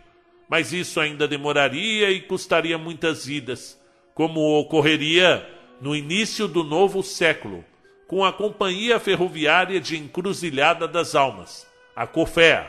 Capitão Mataborrão deu as ordens de frente da igreja, e logo os soldados invadiam e saqueavam as casas dos moradores. Sestredo Algibeira morador do bairro dos Homens Negros, tentou argumentar que não possuía ouro em casa. Ao descobrirem algumas pepitas escondidas no vão do telhado, trouxeram o homem para a Praça Matriz e ali mesmo o executaram. Até o final do dia, fizeram o mesmo com mais cinco encruzilhenses. Nas colinas, um morador que conseguiu se evadir avisou a capitã que se viu em uma situação delicada. Tinha ao todo doze homens, contra os mais de cinquenta de Mataburrão. O fim da guerra estava chegando. Ou se entregava, ou morria numa última tentativa. Morrer é melhor do que perder a esperança, disse Belarmino obstinado. E quem é que vai cuidar de Joaquim? questionou Célia assustada. A divina providência. Célia segurou seu ventre. Sabia que Perrault simplesmente não acreditava em nenhuma divina providência. Vinha carregando na barriga o fruto de suas investidas amorosas por cima das pedras e barrancos com Belarmino Perrault. Sentia a necessidade de ter esse bebê e ver seus dois filhos crescerem. Belarmino, por sua vez, saciada sua fúria pela senhora que lhe tirava o norte, timidamente voltava a pensar na princesa Fabiola a inocente moça que conversava com os animais. Enquanto isso, a cidade se incendiava em uma caça às bruxas que se estendia por sobre toda a montanha. Ocuparam o casarão dos Ponciatos, destruindo toda a mobília atrás do ouro prometido por anos. Quem estava na praça pôde ver Mataborrão sair na varanda, segurando Fabiola, a princesa, pelos cabelos. Oh, a dona capitã, sanguinária de meu povo e inimiga do imperador aparece, ou a moça será executada ao final da tarde. Caiu então um silêncio mortal sobre a vila, até que o derradeiro momento se deu, em que o coronel deu a ordem para os soldados prepararem as armas. O sol vinha descendo lentamente, desenhando a tarde de tons vermelho alaranjados. Padre Firmino ainda entrou em frente da pobre moça bonita, mas foi brutalmente coagido. Nelson Fontes gritava de dentro da cela para deixarem a menina viver e até Valentim Catra tentou intervir com o capitão, mas tudo sem sucesso. Somente Belina sorria da janela do seu quarto. O tropel de Mataburrão não precisou, no entanto, cumprir a sentença, pois vieram espontaneamente os doze de Célia da Montanha. Chegaram já desarmados, com Belarmino Perrou à frente em sua angústia espantosa. Estiveram os doze enfileirados frente à igreja e ali mesmo, a mando de Mata Burrão, logo que anoiteceu, todos foram executados, com exceção, é claro, de Belarmino Perrou e sua capitã, Célia Ponciato. Eu preciso dos dois, bradou o comandante. Muitos anos depois lembrariam aquela data como a noite dos heróis encruzilhenses, os homens que deram a vida pela liberdade de um povo. Aquela madrugada foi especialmente perturbadora para os moradores da colina, pois os gritos advindos da tortura que imprimiram a Belarmino e Célia foram especialmente lancinantes. Belina Cátria, preocupada com o seu noivo prometido, seu quarto, observava a janela que dava para a praça, quando viu novamente as sete almas sombrias. Eram tempos noturnos, onde a violência, a estupidez e a falta de liberdade tomavam a vontade do povo de viver. Em especial, dançava a alma de Madame Gertrude, a viúva negra, que ria diabolicamente numa valsa tão perturbadora quanto os gritos da pobre mulher torturada. Em uma sala escura, a mesma que estavam Célia Punciato e Belarmino Perrot amarrados, um grupo de doze soldados de Mata-Borrão sucumbiu diante da primeira manifestação de luminescência advinda do corpo flamejante da capitã, que outrora fora batizada em Tumã pelo pai, ocasião em que constatou-se que a menina seria um cavaleiro, descendente da linhagem do fogo guerreiro, uma das vertentes do deus da terra e das coisas. E na manhã seguinte, uma enorme caravana imperial subiu a montanha, com 300 homens. Capitão Mataborrão sorriu de nervoso, pois não esperava destacamento tão grande, sobretudo diante de seus interesses particulares, com a busca pelo ouro. Quem realmente chamou a Guarda Real? E como vieram do Rio de Janeiro? Seus questionamentos foram logo sanados quando a horda abriu espaço para um homem montado que vinha logo atrás do primeiro esquadrão. Era forte como as pedras da montanha. Seu olhar era duro e direto. Tinha os cabelos longos, assim como a barba que já denunciava alguns fios brancos. Tinha a postura de um coronel. E o era, nomeado pelo próprio jovem imperador Dom Pedro II. O tropel estancou em plena praça, diante dos homens de Mataborrão. E finalmente o homem apiou Tratava-se do coronel Emiliano Ponciato. Dou-lhes a chance de se renderem em nome do imperador, gritou mostrando um documento em suas mãos, assinado pelo próprio Dom Pedro Filho. Mata Borrão ordenou que seus soldados fossem conferir a autenticidade do documento. É verdadeiro, senhor, afirmou o sujeito, um dos poucos de seus homens que sabiam ler. Houve traição! gritou o mata-borrão do outro lado da jabuticabeira, bem em frente à mercearia de Valentim Cátria. Estamos nós do lado do imperador? Tu que mentiste! És um façante! Repito, capitão. Entregue-se e arque com seus crimes de guerra. Confesse que agiu por conta própria, sem o conhecimento da capital, e vamos poupar a sua vida. Mata Borrão estava irredutível. Sabia que a rendição, na melhor das hipóteses, o levaria para uma pena perpétua. Isso se contasse com a misericórdia do monarca. Olhou para todos que estavam na praça. Terezo vinha chegando da pequena rua ao lado da igreja. Alguns soldados do coronel Ponciato já tinham revistado as casas e traziam Belarmino Perrou e a capitã nos braços, os dois muito feridos. Célia estremeceu ao ver seu marido novamente, após mais de três anos de conflito. Este lhe lançou um olhar de carinho e ao mesmo tempo revoltoso com o que lhe fizeram. Maltrataram a capitã. Era o momento de acertar as contas. Vós, me ser, pelo que vi, gosta de judiar de mãe de família, não é, seu amarelo desgracento? Disse o coronel Emiliano Ponciato, se aproximando do capitão Mata Borrão, já com a espada em mãos. Este, acuado com a urgência da situação, vislumbrou a inocente Maria Raquel Cátria, que alheia a tudo brincava em frente a algumas sacas de feijão. Conseguiu, em um movimento rápido, segurar a garota pelo pescoço e bradou: Eu vou matar a menina! O sangue sumiu da face de Valentim, seu pai, que apenas balbuciou suplicante enquanto caía de joelhos. Não faça isso, homem! Não faça isso! Não houve tempo, e sequer Maria Raquel percebeu se tratar de um momento perigoso em sua vida. Apenas sorriu para o pai, de forma tenra e pueril. Antes da faca afiada de mata-borrão penetrar nas suas costas, saindo pelo peito, transpassando-a. Valentim Cátria não conseguiu emitir nenhum som, apenas caiu em frente ao coreto, onde estava. Imediatamente o corpinho de Maria Raquel também caiu. E o homem ainda teve a chance de ver o coronel Emiliano Ponciato dividir seu tronco em dois, pela cintura, fazendo-lhe as tripas dançarem sob a lâmina de sua espada. Era o fim da guerra. Entretanto, Maria Raquel Cátria, a menina que todos tinham como retardada, ainda agonizava em frente aos sacos de feijão. Seu pai, refeito do primeiro impacto, gritava junto ao seu corpinho ensopado de sangue. Seus gritos de dor eram sentidos por todos os demais presentes, que nada podiam fazer para salvar a menina. Nenhum deles. Ou quase nenhum. Terezo aproximou-se. Diga agora, seu negro imundo!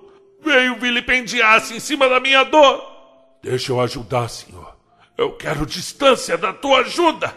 Eu não preciso da tua ajuda! Imundo! Imundo! Eu posso ajudar, senhor, confiou Terezo.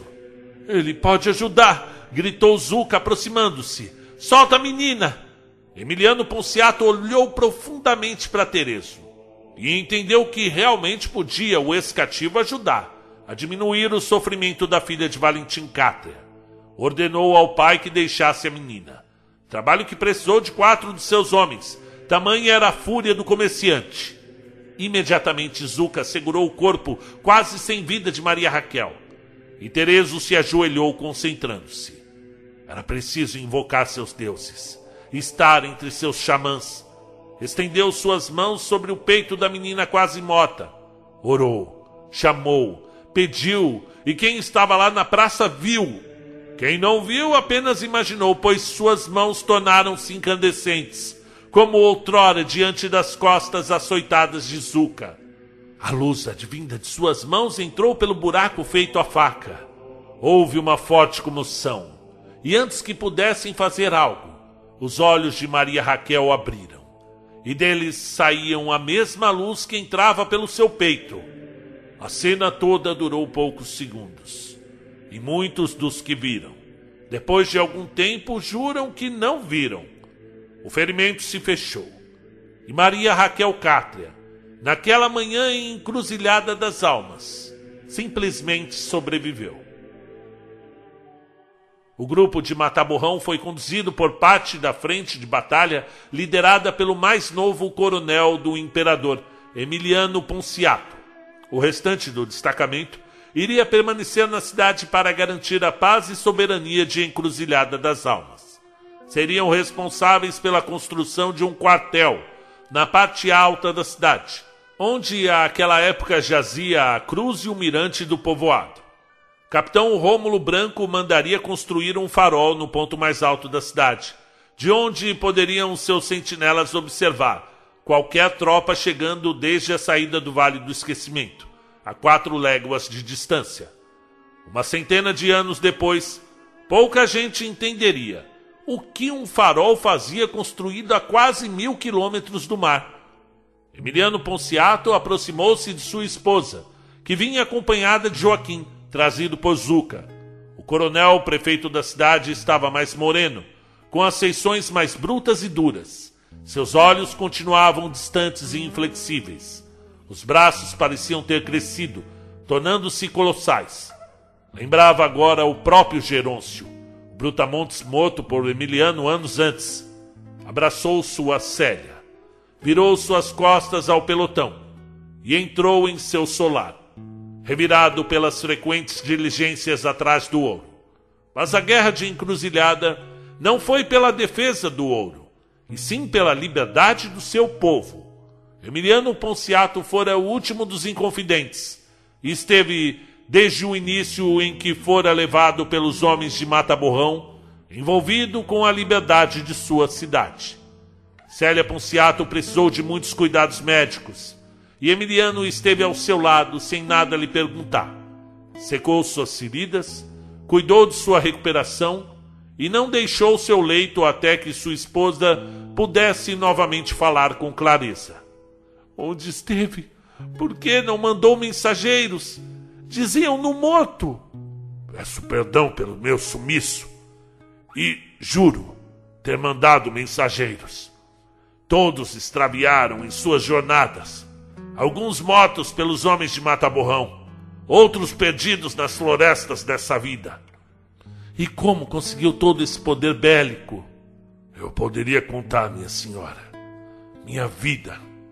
Embora, bem, embora doa em minha alma reviver os momentos em que eu fiquei longe da minha família.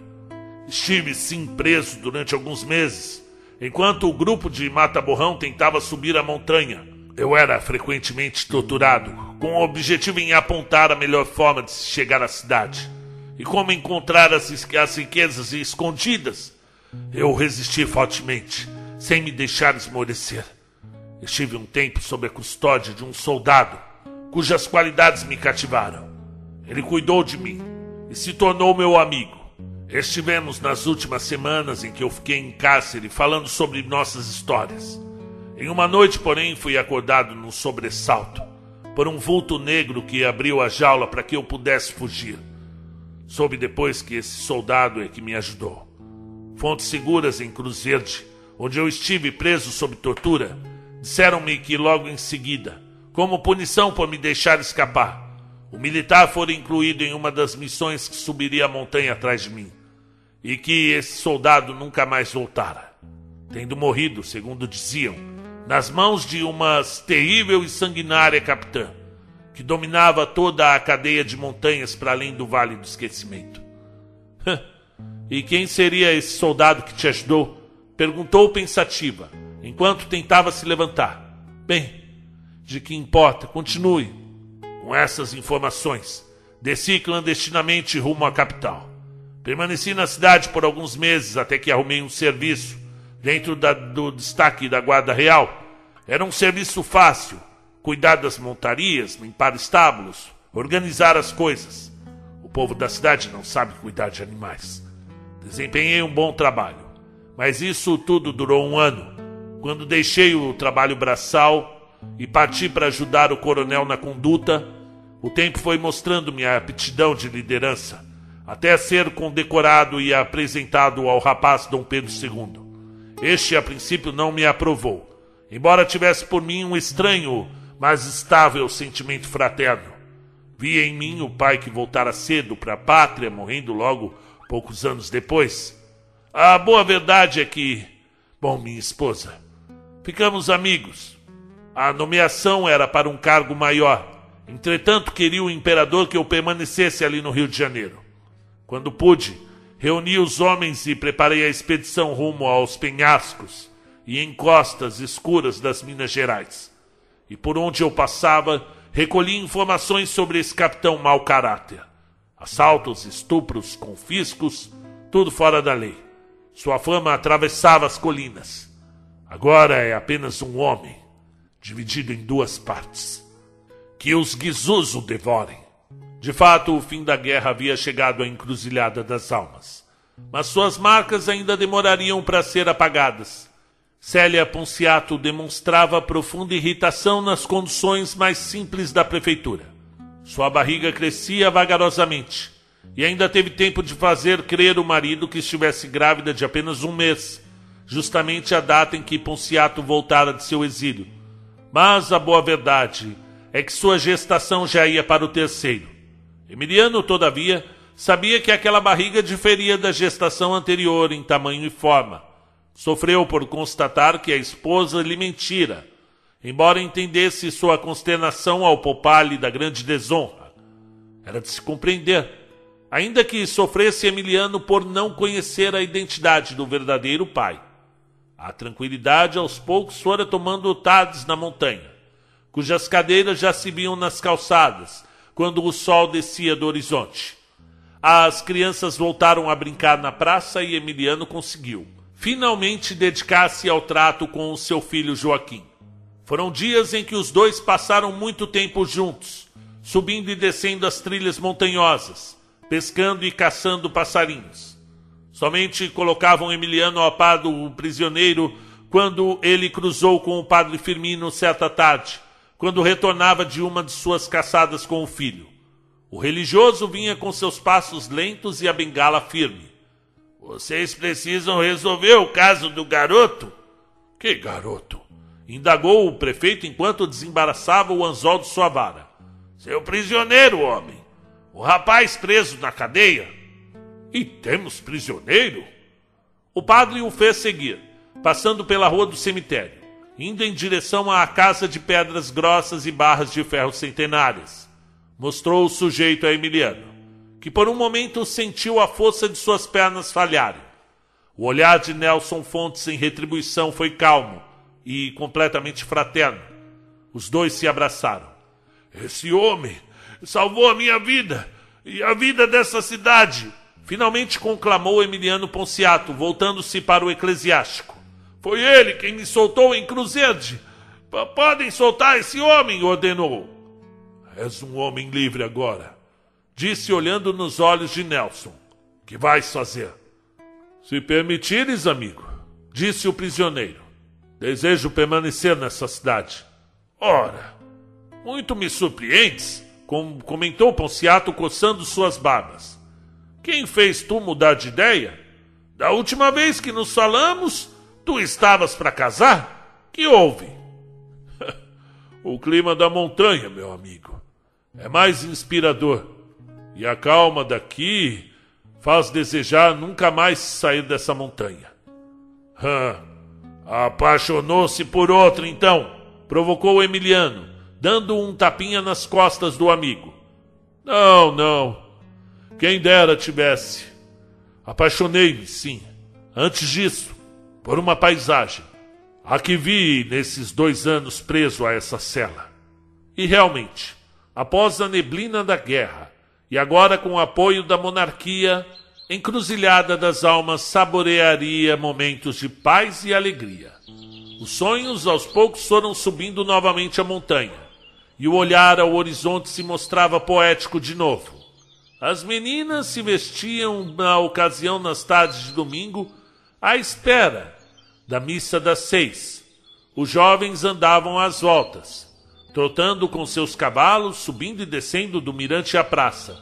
Emiliano Ponciato achava graça e comentava com Belarmino em frente ao palacete do eterno jovem estudante. Olhe só, como age o jovem em busca de rabo de saia. Dá voltas e voltas como um touro excitado. Boa idade, admitiu Belarmino. Há de se convir que são os melhores anos para se apaixonar. Eu bem sei. Pena que o tempo passe tão veloz. Parece até o Rio das Almas a descer por essas encostas. Teve o amigo alguma história de amor para contar da juventude? Indagou o rapaz debruçando-se sobre a rede, ainda observando o brincar dos mais jovens na praça. Ah, amigo, foi há muitos anos. E posso conferir-lhe que essa cidade só existe porque o malfadado caso se deu. Foste atrás dela novamente? Ah, absolutamente. Não pude. As circunstâncias se deram de um jeito que os fatos não permitiram. Eu jurei por mim e por ela nunca mais procurá-la. Belamino pensou amargamente em Célia e seu filho crescendo no ventre da moça. Por um momento permaneceu pensativo, até que finalmente disparou. Fez tanto mal assim a ela? D digo, para recusar-se a procurá-la? Eu não pude salvá-la, confessou Ponciato melancolicamente. Deixei-a com a sina maldita e fugi não tive coragem de pagar para ver. E agora tudo que restam são recordações. E como lidar com isso? Questionou o cientista pensando em si mesmo e sua relação inacabada com a capitã e esposa do amigo. O tempo, rapaz. Se tem uma coisa que resolve tudo na vida, é o tempo. E quanto a você, quando vai casar com a filha do velho Cátria? Aquele patife enganador? Belina Cátria não mais internece meu coração. Receio que terei de declinar sobre o pedido feito anos atrás. Imagino que tenha nome de mulher esse declínio, suspirou Ponciato. Já que o patrão tocou no assunto, admito que tenha sim, confessou levantando-se novamente da rede. Ora, que surpresa! arfou o prefeito. E quem vai ser a dona desse casarão todo? Se ela aceitar o meu amor, será a Fabiola, a filha do José Ribamar, seu criado. Ora, a menina, a princesa? Ela cresceu, patrão. Lembre-se dos anos que ficaste ausente. Deveras. Tens idade para matrimônio? Acredito que tenha. Toda vida Esperarei toda a poeira da guerra baixar para pedir a permissão de Ribamar. Eu não creio que vai ter obstáculos, indicou o homem crédulo. Precisaremos reformar a igreja para tal acontecimento, comentou Ponciato olhando para a capela, que vinha carente de novas fundações. Creio que sim. Dinheiro tem para isso, completou. É, com o ouro que temos aqui, daria para construir uma catedral de Notre Dame, rapaz retorquiu o contemplativo. E quanto ao velho Catra, esse homem vai ficar furioso quando souber que tu passou para trás na, na compra da liberdade do Tereza em troca do casamento com a filha. É, coisas da vida, meu amigo. Há de se conformar. E outra, após o matrimônio com a viúva negra, esse anda a limpar-se com dinheiro. Tá tão rico quanto nunca.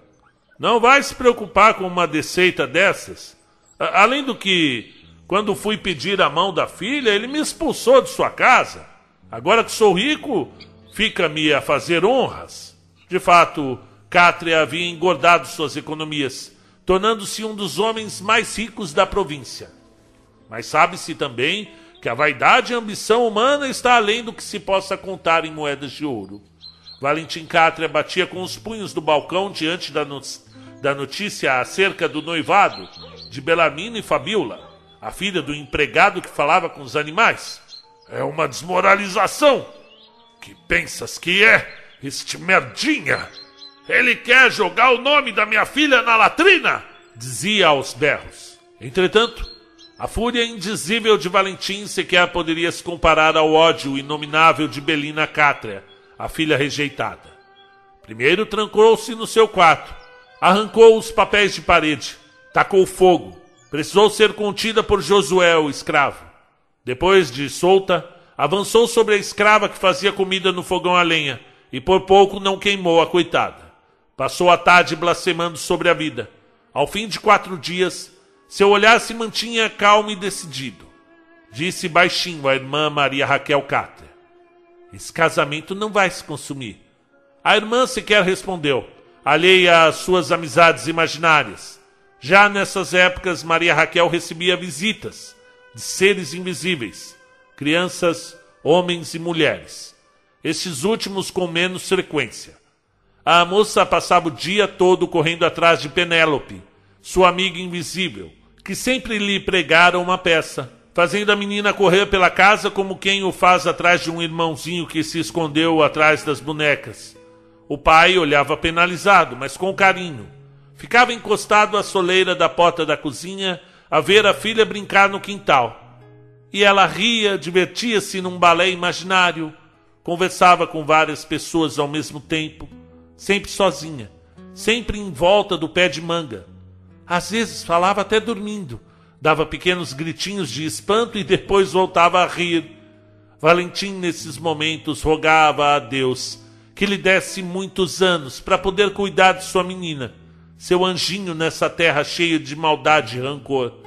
Enquanto isso, o garoto Cipriano, filho de Santinha Socorro, morta no parto, crescia com robustez e maldade. Desde menino cometia atos depravados, maltratava os escravos, chutava as galinhas. Por conta disso, certa manhã, a importunar o galo velho pela terceira vez no dia, este grudou no rosto do guri, fincando suas unhas afiadas na sua face, enquanto, com o bico treinado de pegar minhocas gordas, puxou de um só violento tranco o pequenino olho direito de Cipriano que gania em uma dor lancinante. O pai ou qualquer escravo demorou para dar conta do ataque. Somente uma escravinha, tão nova quanto ele, de nome Diolita, sorria atrás da mangueira. O garoto desesperado gritava, na esperança de que a menina fosse buscar ajuda, mas esta permanecia hipnotizada pela cena. E de seu rostinho fusco sorria um sorriso delicado, infantil e maldoso tinha seus motivos. Entre as maldades que o garoto lhe impingia, numerava-se atos como queimar o cabelo da menina até sair sangue do seu couro, montar-lhe cavalinho por uma tarde inteira até esfolar todo o seu joelho, degolar um pintinho que a menina ganhara de seu Valentim. Tudo fazia para humilhá-la. O menino ficou apenas com a visão do olho esquerdo. O galo foi para a panela no dia seguinte. E Diolita, bem, levaria um tempo, mas Cipriano Catre ainda lhe devolveria a afronta. Chegou à cidade uma carruagem importada da Inglaterra, puxada por quatro alazões prateados. Com ar de fidalguia, desceu um sujeito pequeno, com a testa proeminente, o olhar vagamente distante. Mantinha um pequeno e pouco usual bigode muito negro, assim como seus cabelos desgrenhados. Coincidentemente, Junto com o visitante, uma nuvem cinzenta subiu a montanha, tornando o dia ensolarado em uma tarde noturna. O passageiro desceu em frente à igreja e disse em um melancólico português cheio de sotaque norte-americano: Gostaria de falar com o senhor Emiliano Ponciato. Os olhares vindos de dentro da carruagem fizeram o padre Firmino se benzer três vezes. Dentro do veículo nada se via apenas aquele olhar ostensivo e pouco luminoso. Creio em Deus Pai, murmurou o eclesiástico diante da cena. Crianças curiosas e alguns moradores desocupados chegavam à praça e por ali ficavam. Queriam saber o que o forasteiro viera fazer num, num fim de mundo daqueles. Célia Ponciato vinha saindo de sua escola, quando interceptou o sujeito, que já suava em bicas, diante do calor inominável dos trópicos. E quem deseja falar com o coronel Emiliano Ponciato circundou a primeira dama. Oh, diga que meu nome é Edgar Von Pin. Sou do norte da América e vim tratar de negócios com ele. Nos conhecemos em sua passagem pelo Rio de Janeiro. Conhecemos-nos em sua passagem pelo Rio de Janeiro. Frequentávamos o mesmo ambiente social. Emiliano estava em suas terras inteirando-se de tudo o que mudara nos quatro anos em que esteve no exílio. Marchava com José Ribamar da Silva fazendo a contagem do gado. Os animais, já adaptados ao clima montanhoso, contavam com a amenidade do tempo para se multiplicarem aos olhos vistos. Numerosos, embora não tão gordos quanto os de Cruzeiros, pois as terras do fundador disputavam espaço com as rochas monumentais, em costas íngremes, tornando a pastagem reduzida. O carro de bois de aragem empacava diante das pedras enormes, e Ribamar ficava confuso, pois passava por ali havia anos. Conhecia cada palmo de terra do patrão e nunca havia visto tal rocha. Na praça, a maior convulsão social se dava por conta do atarracado visitante, um homem extremamente pálido, com um pouco mais de um metro e sessenta de altura, um corpinho metido num clássico terno negro, um fraque, com cartola denotando sua estadia pela Europa. E o homenzinho parecia ter pressa. Foi recebido com formalidades por Emiliano Ponciato, que se fechou com o norte-americano no escritório da prefeitura, levantado na Praça Matriz aos conformes de outras prefeituras da época, bem em frente para a igreja. Por lá passou a tarde toda, e em princípios da noite finalmente saíram do escritório. Enquanto isso, permaneceu cerrada na carruagem, para delírio do povo que ia e voltava subindo e descendo a rua antiga da capela, tentar observar quem lá dentro esperava a reunião do pequeno homem estrangeiro e o prefeito, eu vi seus olhos, comentou o morador. São de assustar. Parecem dois fundos buracos. Que nada, esbravejou o outro. Parecia gente morta. Pois para mim parecia olhos de gato, pois brilhavam no escuro, abreviou um terceiro mascando palha. Gato é claro que não é, sentenciou um quarto homem chegando. Todos sabem que não existem gatos em Encruzilhada das Almas. Não existia, tornou o terceiro calmamente, pois o que eu vi dentro da carruagem foi exatamente isso. Foi um gato.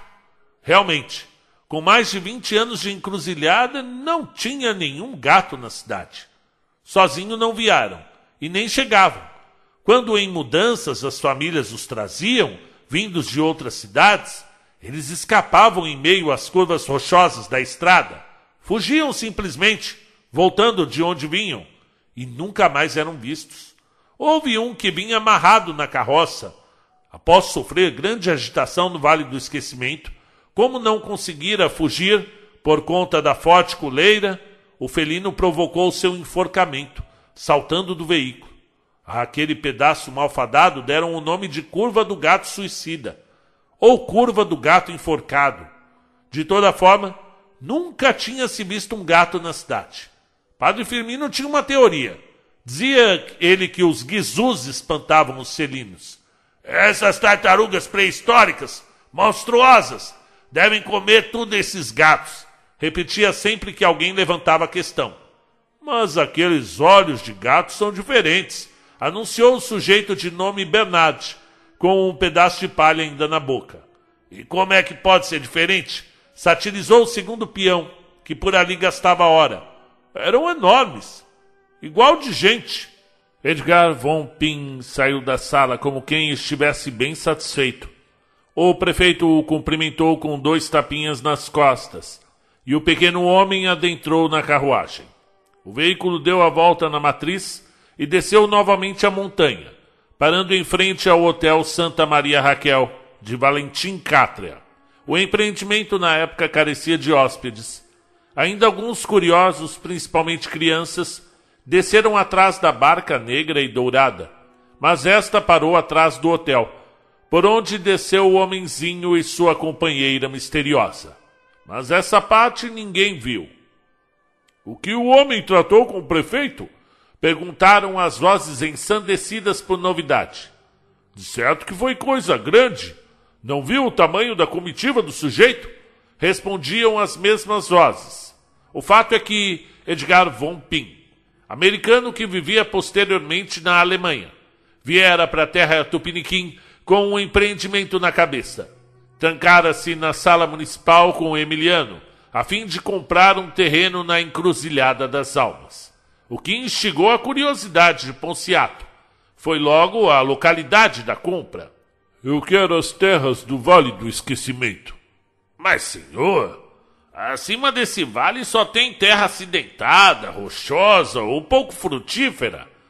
Por estar à beira e à sombra da parte mais íngreme da montanha, não bate sol em suas terras. É um lugar meio morto. Um lugar morto. Ficou repetindo o homenzinho com a pena na mão. Veja, caro colega, disse em seu bom português. Tenho projetos de viver sem ser incomodado. Preciso de tempo para minha escrita. Além do que trago comigo minha irmã, que há muito não se sente bem. Ela deseja um local distante e silencioso para findar sua jornada. Se quer o canto dos pássaros, ela suporta. Venho estudando relatos sobre esse canto da, da província e foi uma coincidência formidável te encontrar aqui, visto que já nos conhecemos na presença do imperador. Ponciato suspirou por alguns segundos, olhou novamente a fronte pálida de seu visitante e finalmente consentiu. Bom, se o que você quer é descanso de túmulo, aquele pedaço de umbral vai te fazer bem. Ali nem gavião faz ninho. O dinheiro em dólar encheu os cofres da prefeitura, que mandou fazer novo calçamento para suas estreitas ruas e ladeiras. A cidade vivia o seu auge econômico, e diariamente instalavam-se novas famílias no povoado, que já apresentava novos contornos. Foi por essas épocas que um sujeito de nome Alfredo Pitomba apareceu, conversou com Emiliano e alugou um pequeno salão na praça mesmo, onde o prefeito guardava velharias, ferramentas, celas.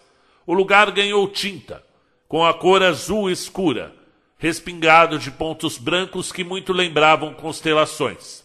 Em duas semanas, o sujeito colocou uma placa, abrindo o seu estabelecimento. Bado Místicos.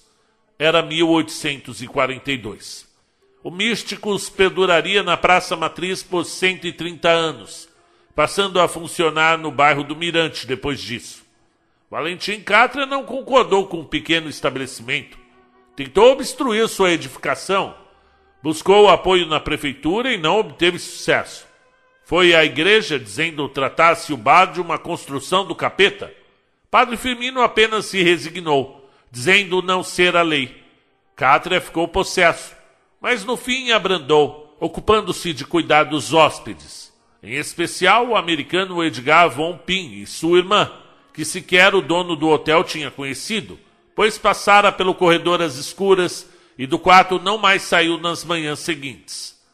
A estalajadeira entrava para fazer a limpeza mediante aviso prévio, quando a dama fechava-se na sala de banho, enquanto a serviçal dedicava-se rapidamente a deixar o quarto em ordem. Na rua, Mr. Edgar, a princípio pouco deixava o hotel.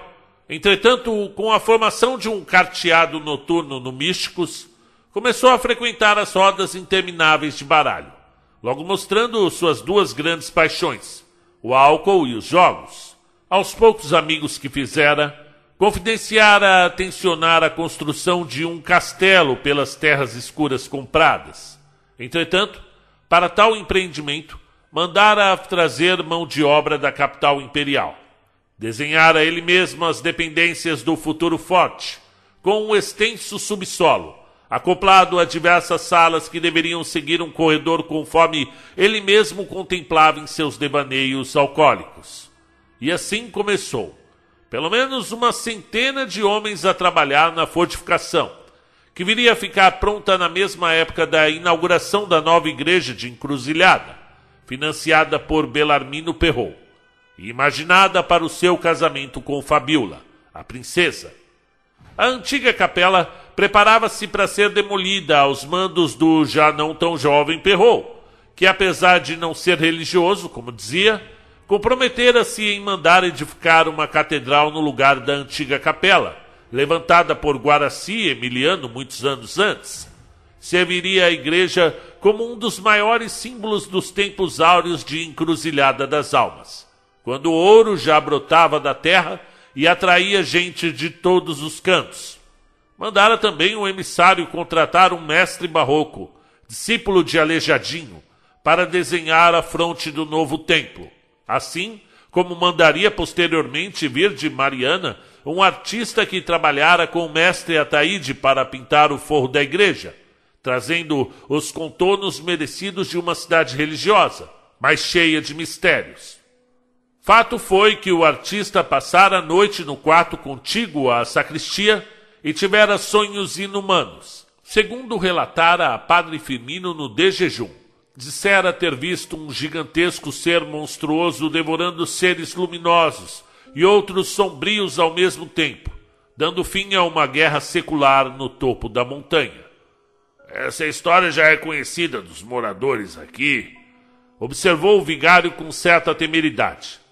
Por certo que o amigo tenha ouvido essa lenda em algum estabelecimento, e mesmo sem ter prestado atenção, deva ter o caos se instalado na sua mente, voltando a incomodá-lo durante a madrugada. Como? Se vim do umbral da cidade direto para a igreja? Nunca ouvi tamanha história horrenda. Ficou com o desvario na cabeça e resolveu não pintar aquele dia. Pernoitou novamente na sacristia, após rezar uma novena, e novamente foi assombrado pela épica destruição impingida pelo ser abominável. E após isso condicionou: Eu faço a pintura, mas tenho que ficar sozinho na igreja. Só podem ver o trabalho no seu final. O padre achou estranho, mas era um homem à frente do seu tempo e sabia que o sujeito de nome Valtair Aguilar era um dos melhores pintores de forro de toda a província. Resolveu confiar. A construção do templo durou três anos, e esse fato da pintura se deu ao final da obra. Nesse período, Belarmino manteve visitas regulares à casa de Emiliano, sob as vistas de José Ribamar e Dona Dagmar, os pais da garota e feitores do fazendeiro. Ali passavam as noites, pelo menos até as nove, quando o pai dava sinais de que era hora de dormir. As visitas só eram mal vistas por Célia Ponciato, que era obrigada a ver o pai do seu segundo filho ali em sua sala, cortejando uma garota que tinha idade para ser sua filha. Joaquim, o primeiro filho, já vinha crescendo como um touro, forte e decidido. O irmão mais novo, batizado por Emiliano como Mariano, em homenagem secreta ao seu grande amor, crescia também aos olhos do verdadeiro pai, Belarmino, que observava o garoto com grande carinho. Sua curiosidade pueril era vista no pequeno, que a tudo perguntava: Este pequeno vai ser um cientista? sentenciava o amigo a Emiliano Ponciato. Somente Célia ficava furiosa quando o sujeito importuno fazia comentários como esse. Certa vez, ao vê-lo acendendo um cigarro de palha sozinho na varanda, não suportou e bradou: Que pensas que é? Para achar que podes entrar na minha casa e falar do meu filho como se fosses o pai dele? E ainda pior, na presença de Emiliano. Queres que meu marido desconfie e que tudo fique perdido? Ora, capitã, como costumava chamá-la nos tempos da guerra, codinome que despertava na matriarca erupções eróticas. Mas não é verdade que o garoto Mariano é meu filho? Nunca repita isso murmurou encostando sua faca na garganta do moço. Se alguém ouvir uma coisa dessas, eu mesma te mato. Quase a situação saiu do controle naquela noite calada. Emiliano já dormia. A família de Ribamar, contando com a noiva Fabiola, também já haviam se recolhido. As crianças também repousavam em sono. Sobravam apenas os dois, e por pouco não se amaram como nos tempos em que viviam nas montanhas a se rasgarem de fúria. Mas a prudência e o respeito finalmente prevaleceram após alguns segundos de impulso. Célia deixou a varanda exasperada e na manhã seguinte ordenou que a prefeitura ajudasse a terminar a construção da igreja, pois não mais aguentava ver Belarmino Perrou em sua casa a noivar com a menina da pele magnífica. Do outro lado da praça, Belina Catre apenas observava a construção subir, ganhando curvas ricas e adornadas.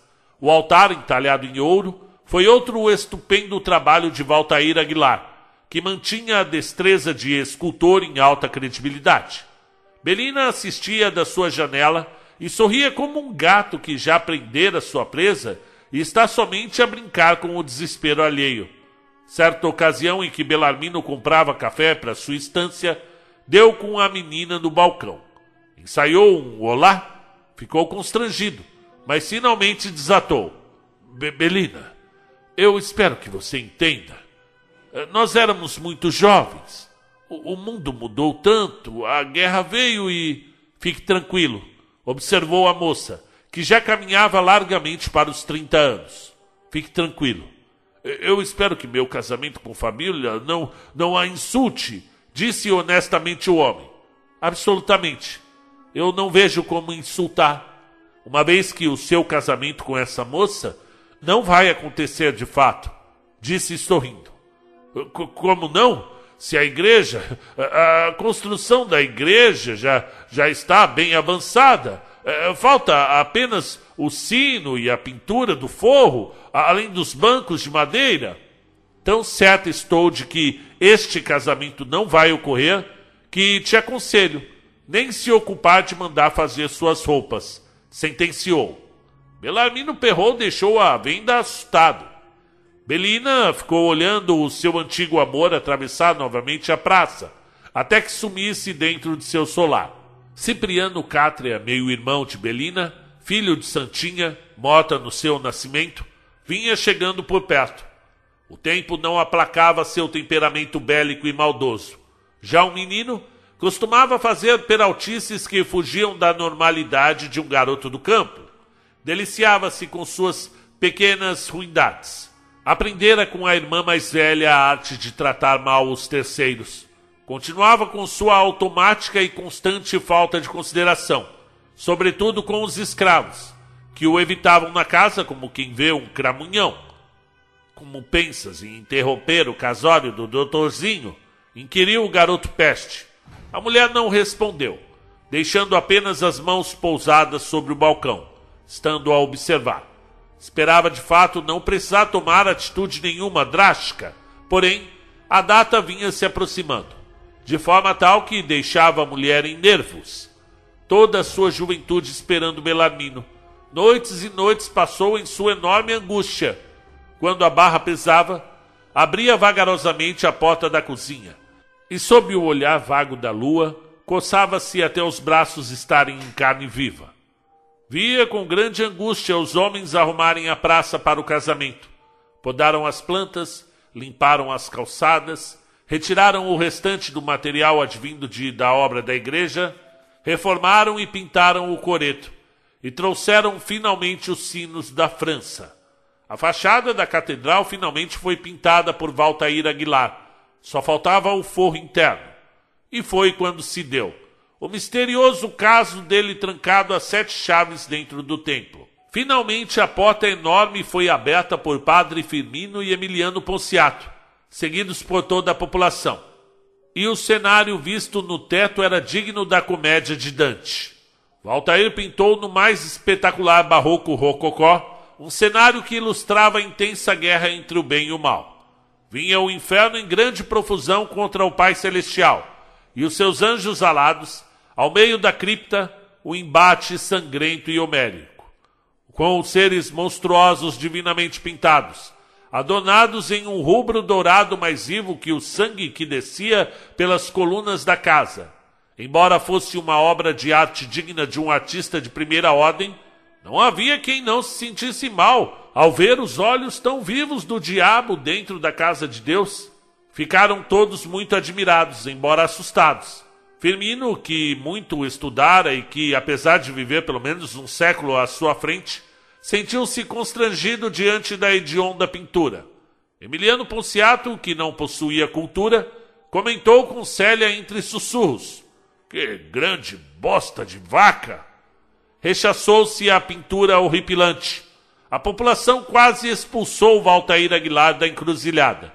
O pintor foi embora sobre uma chuva de vaias. Diziam tratar-se de uma blasfêmia, uma falta de respeito com a fé do povo. O pintor, em sua defesa, disse que a pintura, a obra, resgatava as origens da montanha bélica, que sonhara com esse desenho por dias e semanas seguidas desde que pisara em solo encruzilhense. E foi embora nervoso. Decidiu se vingar. Quando ultrapassou o Vale do Esquecimento, fez questão de pintar uma placa de orientação, fincada na beira da estrada com os dizeres em letras artísticas: Encruzilhada das Almas um lugar de sonhos dantescos. O povo, quando viu, achou graça, e por não encontrarem sentido algum para a palavra dantesco, Acharam que poderia ser um elogio, e a placa ficou. E se tornou famosa.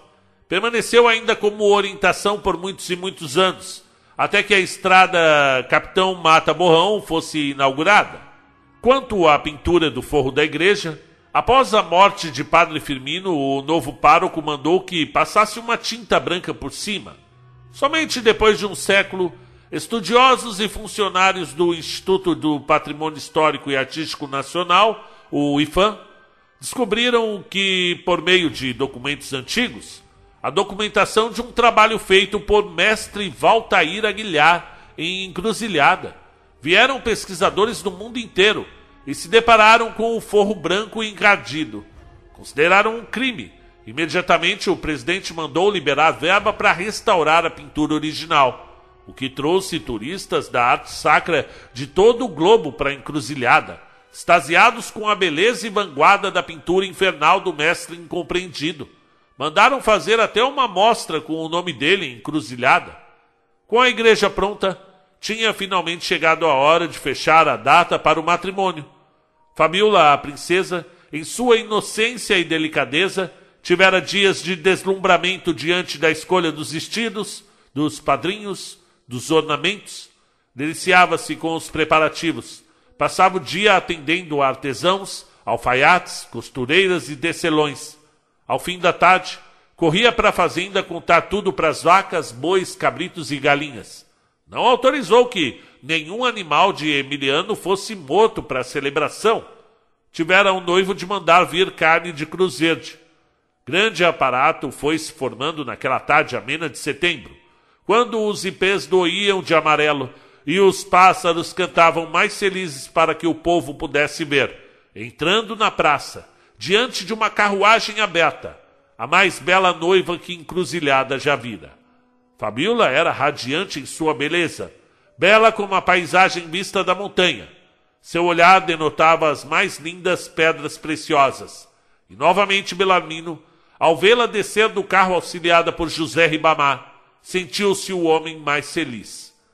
A cerimônia foi tão bem preparada que todos estavam presentes. Todos, menos um. Tereso.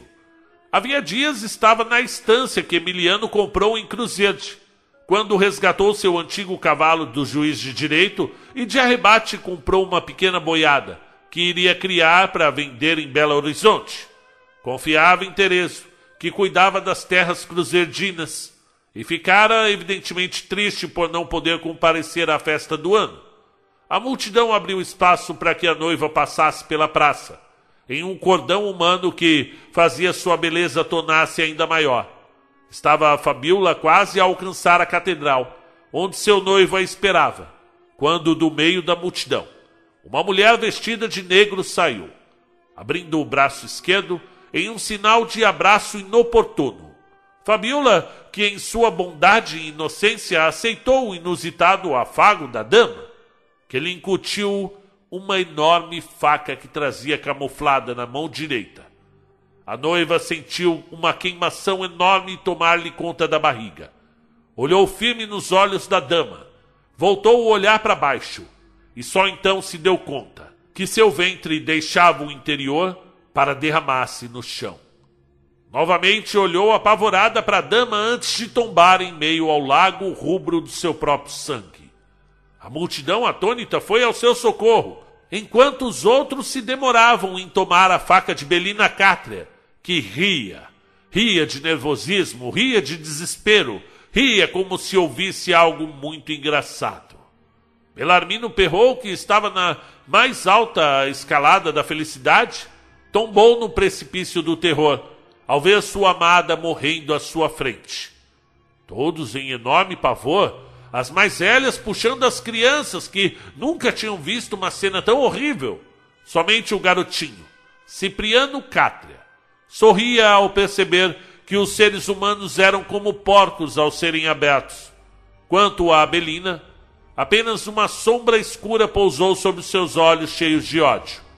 Por um momento segurou na árvore onde anos antes sua mãe Maurina Cátria findara sua existência, enforcando-se mas logo a população em fúria segurou, tratando de submetê-la à corda de um sujeito mais afoito que vinha trazendo do carro de bois. Era para amarrar suas mãos, mas no calor do momento, movida pelo sentimento de manada enfurecida, a corda foi parar no seu pescoço. Uma outra senhora já havia jogando a outra ponta da corda pelo forte galho da jabuticabeira, enquanto outro sujeito já pegava do outro lado. Nesse momento, um estampido foi ouvido vindo da mercearia. Era Valentim Cátria, atirando com sua espingarda para o alto, tentando desesperadamente afastar a multidão de sua filha. Larga ela! Larga ela, seus desgraçados! Eu mato vocês! Solta ela, você! Vinha esbaforido o pai desesperado. A multidão, que a princípio se afastara, começou a reagir e avançar sobre o mercador. Tão logo conseguiram desarmá-lo, inflamando ainda mais o público, que já levantava a Belina do chão pelo pescoço. E Sada, a mulher sentia a sua vida esvaindo, enquanto as pessoas gritavam coisas horrendas para ela. Os ponciatos permaneciam com a noiva, tentando reanimá-la. Seu José Ribamar da Silva, junto com Dona Dagmar, viam toda a beleza do mundo de sua única filha sumir numa imagem fúnebre diante da igreja. O cal se espalhava nos olhos do pequeno Cipriano Cátria, que antes sorria do crime, entretanto, agora, diante de sua mestra e irmã sendo enforcada como um animal sem valor, nutriu-se de estranho e infinito ódio pelo povo das encruzilhadas. Muitos anos depois, o capitão Cipriano Cátria ainda se alimentaria desse ódio denso e amargo pelo povo da montanha. Belina jazia quase sem vida emborcando o fio da existência, quando um cavaleiro montado atravessou o enxame de gente com a espada na mão, para rendê-la da morte iminente. Com um golpe rápido, cortou a corda e segurou o corpo esguio da criminosa. Olhou em volta com o dorso da mulher atravessado em cima do alazão, apontou a espada para o povo, desafiando-lhe, antes de partir em um galope colérico para as montanhas. O sujeito era Nelson Fontes, o prisioneiro de guerra, protegido pelo padre Firmino e depois absolvido por Emiliano Ponciato. Tentaram alcançá-lo, mas o cavaleiro perdeu-se entre as montanhas com a vilã desfalecida. Belarmino, diante de sua amada, apenas gritou: Cadê o Tereso? Busca o Tereso! O ex-cativo estava em Cruzede Levaria ao menos dois dias para trazê-lo. Isso maltratando bastante a montaria e ainda contando com a boa vontade do Vale do Esquecimento. Fabiola, a princesa, morreu antes de anoitecer. E um véu negro novamente pousou sobre a pequena cidade da montanha.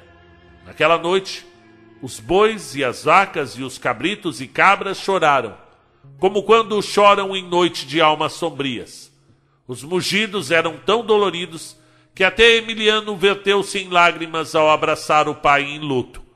Fabiola, por sua bondade com os animais, anos depois seria convertida informalmente em Santa Fabiola, a protetora dos bichos.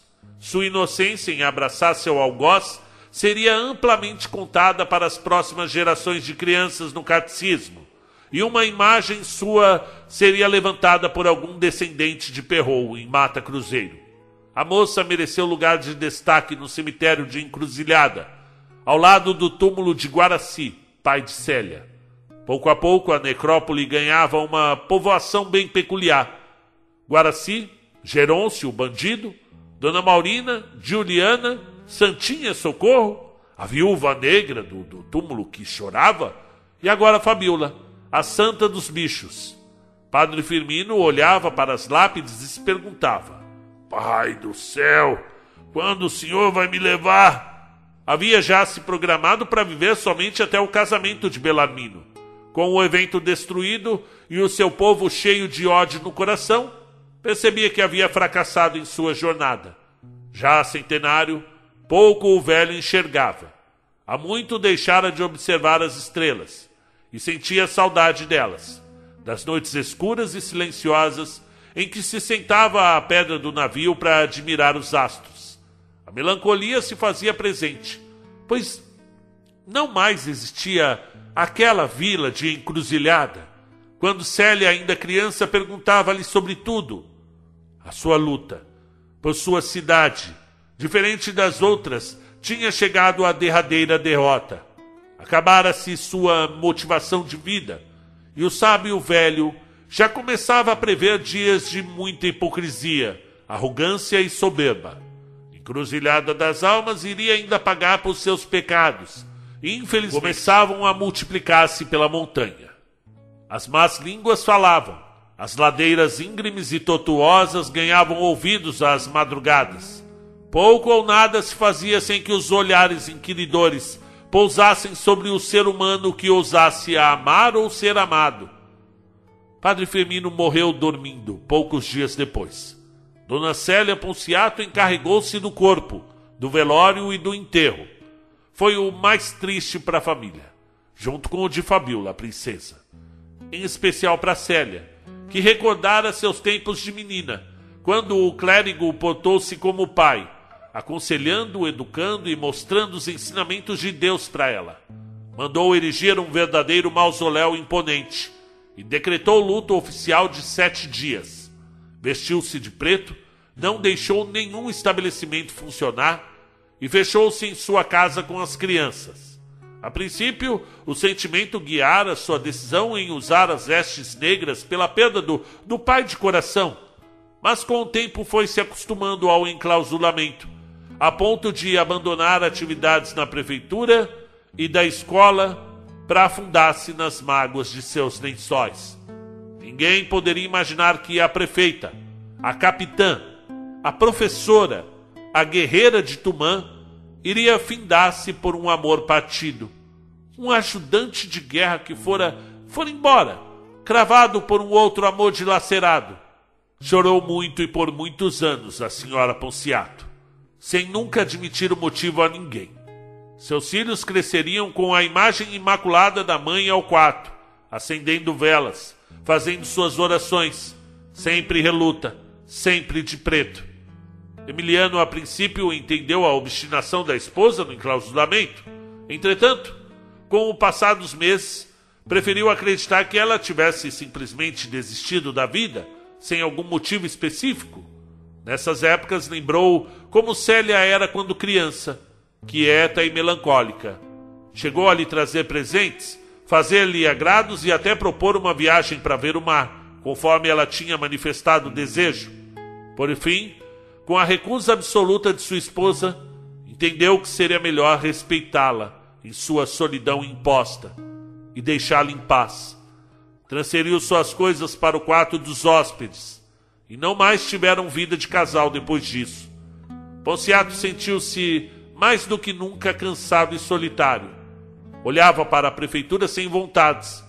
Era hora de passar o poder a quem fosse de confiança. Mas quem poderia tomar conta de sua cidade que não fosse ele mesmo? O delegado Rufino Quaresma chegou numa manhã de sol na montanha, suave em bicas, vermelho em pele e em pelo. O irlandês protuberante carecia de limites para sua corpulência. Entretanto, sua massa corpórea traduzia-se em obstinação profissional. Apresentou-se com o seu destacamento de dois soldados imperiais, diante do prefeito Emiliano Ponciato. Com toda a formalidade, fez as apresentações em bom português falado e mostrou-lhe a carta do governador da província, com orientações sobre o, o trabalho né, do homem da lei, como se daria naquele município. O nosso povo é pacífico retorquiu o prefeito com severidade. Eu não acredito que precisamos de policiais aqui. Com o devido respeito, Excelência, respondeu muito sério o senhor Rufino. Constam aqui um assassinato em praça pública, uma guerra que durou cinco anos, alguns suicídios sem investigação e uma assassina foragida. Essa cidade não parece tão grande para ter uma ficha policial tão cheia. É, foram tempos difíceis, seu delegado, constatou Emiliano. Mas acredito que vossa autoridade vai encontrar descanso aqui na montanha. Aqui ninguém mais vai morrer sem eu mandar. Pois tomara, seu prefeito, tomara. Instauraram um inquérito para identificar o paradeiro de Belina Cátria. Fizeram algumas buscas nas encostas e acabaram encontrando o ex-soldado Nelson Fontes vindo com uma cesta de frutas por uma das trilhas antigas da guerra. Levaram o homem à presença do delegado, que arfava atrás de uma mesa de madeira, sofrendo com o calor. Então, Vossa Senhoria achou que poderia retirar a criminosa da cena do crime e sair ileso dos rigores da lei? Perguntou enquanto se abanava. Por que fizeste isso? Eu deveria fazer. Estava em andamento um assassinato coletivo. Senti que deveria agir. Retorquiu o fugitivo, que tinha um soldado de cada lado segurando. A moça não responderia pelo crime, pois morreria antes, sem julgamento sem direito à defesa. E que fim tivesse a mulher? inquiriu o senhor Rufino Quaresma. Deixamos a cidade rumo às montanhas. Ela estava ainda muito ferida, sobretudo no pescoço por conta da corda. Demorou uns dias ainda para se recuperar. Pensei até que fosse morrer, tamanho era o seu estado. Entretanto, deu-se um fato inusitado, confessou o antigo soldado. Um homem surgiu. Como assim um homem? Eu não sei. Era um homem barbado, magro, com os olhos muito vivos. Um nômade, talvez. Ora, e quem é esse homem? Eu não sei. Mas ele queria levar a Belina Cátria, respondeu desconsolado Nelson. E você deixou? Claro que não. Mas ela acordou no meio do entrave e parece que reconheceu aquele ser estranho que vestia peles de animais e portava um grande cajado em sua mão e decidiu ir com ele. Eu não pude fazer nada, prosseguiu o prisioneiro. Pereira! gritou o delegado com sua barba avermelhada ao capial que espantava moscas na entrada da delegacia. Manda continuar as buscas.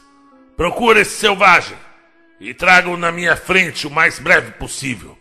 E quanto a você, disseram-me que gosta das instalações carcerárias dessa cidade, não é? Vai ficar com a gente por mais algum tempo. As alvoradas em encruzilhada das almas continuavam lindas naquelas manhãs.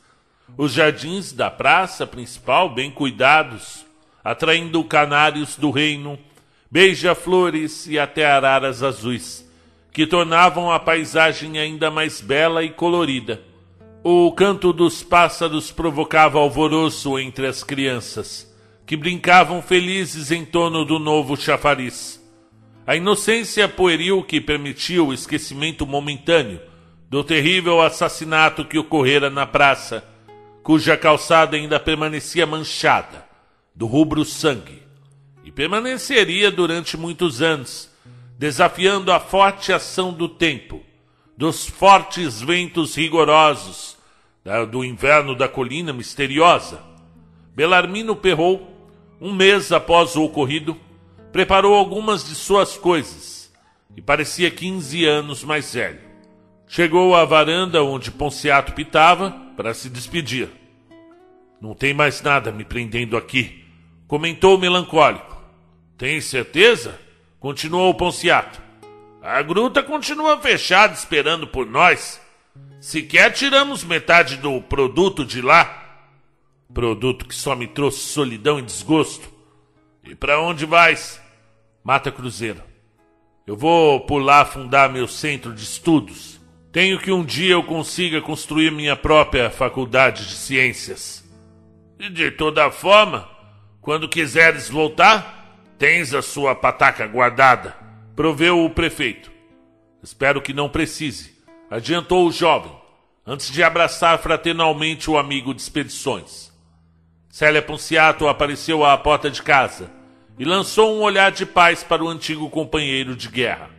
Este observou com grande apreço a sua antiga amante, cujo filho vinha enroscando nas pernas da mãe. Capitã, disse solenemente. Montou em seu cavalo, lançou um último olhar para o filho, Mariano, e desceu a montanha, com os olhos em lágrimas. Emiliano Ponciato acompanhou o parceiro sumir na vastidão daquela terra e ficou pensando por muito tempo: por que que o mundo, entre tantas pessoas, estava fadado à solidão? Lembrou-se de quando chegou à pedra do navio, naquela noite chuvosa. Lembrou-se também das palavras do velho homem de bigodes brancos, vindo dos céus. Pensou na dança horrenda das almas sombrias. E novamente, quando olhou para a estrada, Belarmino já tinha sumido nas brumas. O inverno trouxe novas, o castelo de Edgar von Pin ficara pronto.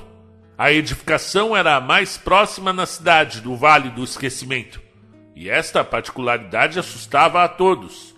O sujeito demorava em vir à vila, mantendo-se em sua propriedade por meses. Apenas aparecia para o carteado noturno no Místicos e de lá voltava para casa.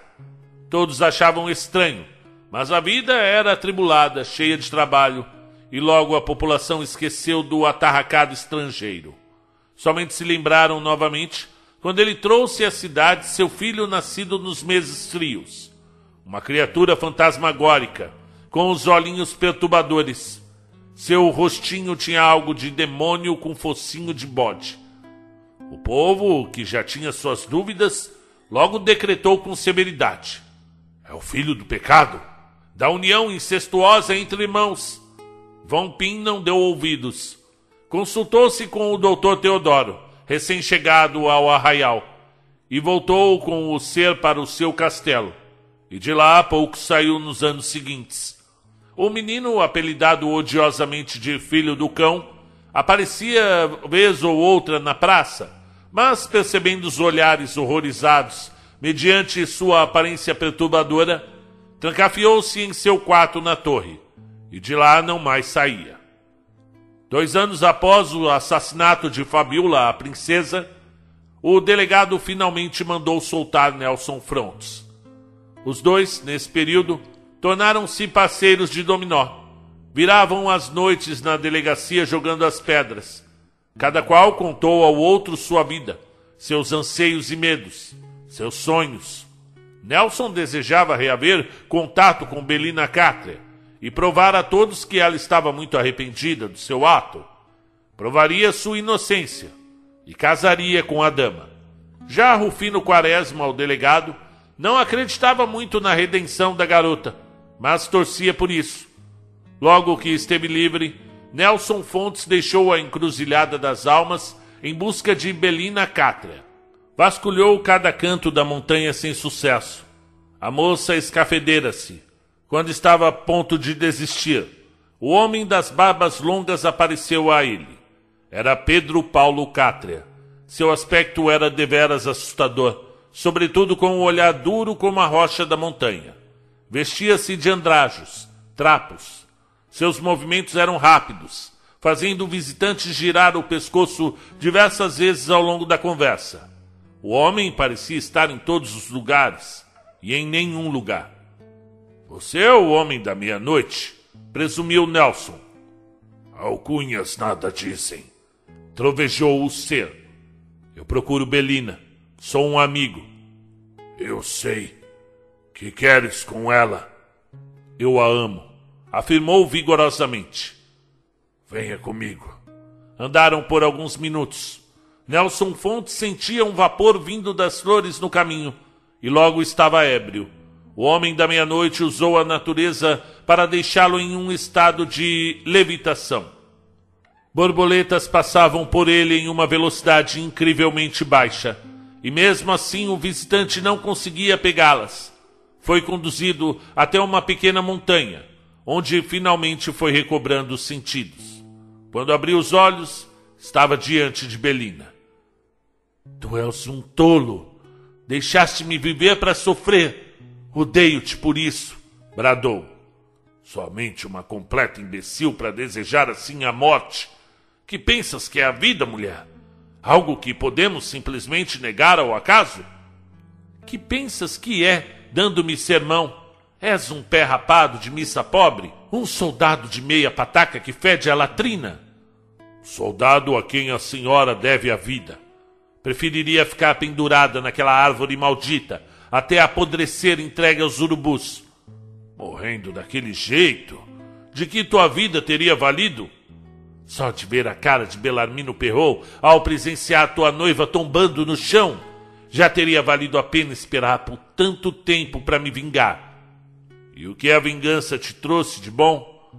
Valeu a pena trazer tanto sofrimento? Pense na tua família, na tua irmã, ela sente sua falta. O teu pai, ele vive pelos cantos.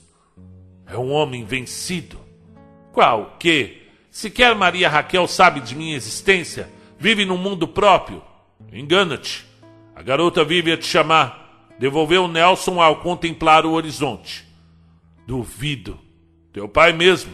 Definha-se numa tristeza sem fim. Hã, aquele lobo só vê o lucro de seu armazém. E que importa tudo isso? O que o senhor deseja me seguindo? Deixe-me morrer em paz. Que espera ganhar com isso?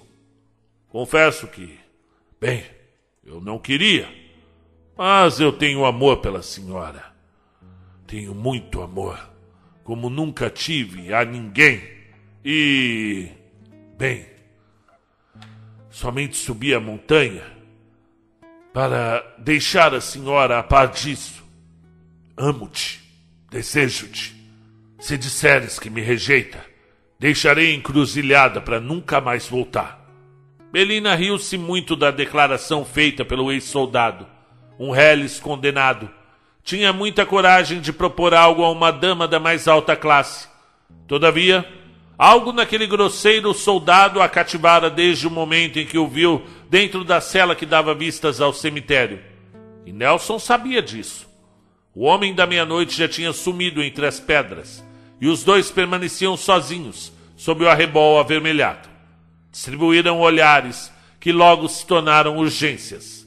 E com mais de 30 anos, Belina Cátria finalmente conheceu as heredas do amor físico. E a partir daquela noite somente teria olhos e desejos e vontades para Nelson Fontes. O ex-soldado desceu a montanha no dia seguinte junto com Belina, que foi imediatamente presa. Nelson emprestou a montaria de Ponciato e rumou para a capital, sem saber que sua inspiração amorosa já tinha um filho seu guardado no ventre. Por lá, conseguiu autorização do imperador para cursar faculdade, com a intenção de se tornar um doutor em leis, voltar à terra, defender sua nobre paixão e casar-se com ela. Felizardo Cátria nasceu magro e doente. O delegado Rufino Quaresma autorizou que a mãe fosse ter o bebê em casa, sob juramento de Valentim Cátria de que ela não fugisse. O bebê foi ganhando peso aos poucos, mas vivia trancado no quarto, pois Cipriano, seu tio, passara a dizer que tacaria fogo no menino. Valentim tentava educar seu caçula sem sucesso. A casa vivia numa rotina pandemônica, com Maria Raquel flutuando pelo quintal, Belina a distribuir socos e pontapés no irmão e o bebê a chorar. Precisava casar novamente. Já passara dos 60. Vivia cansado, sem ânimo nem vontades.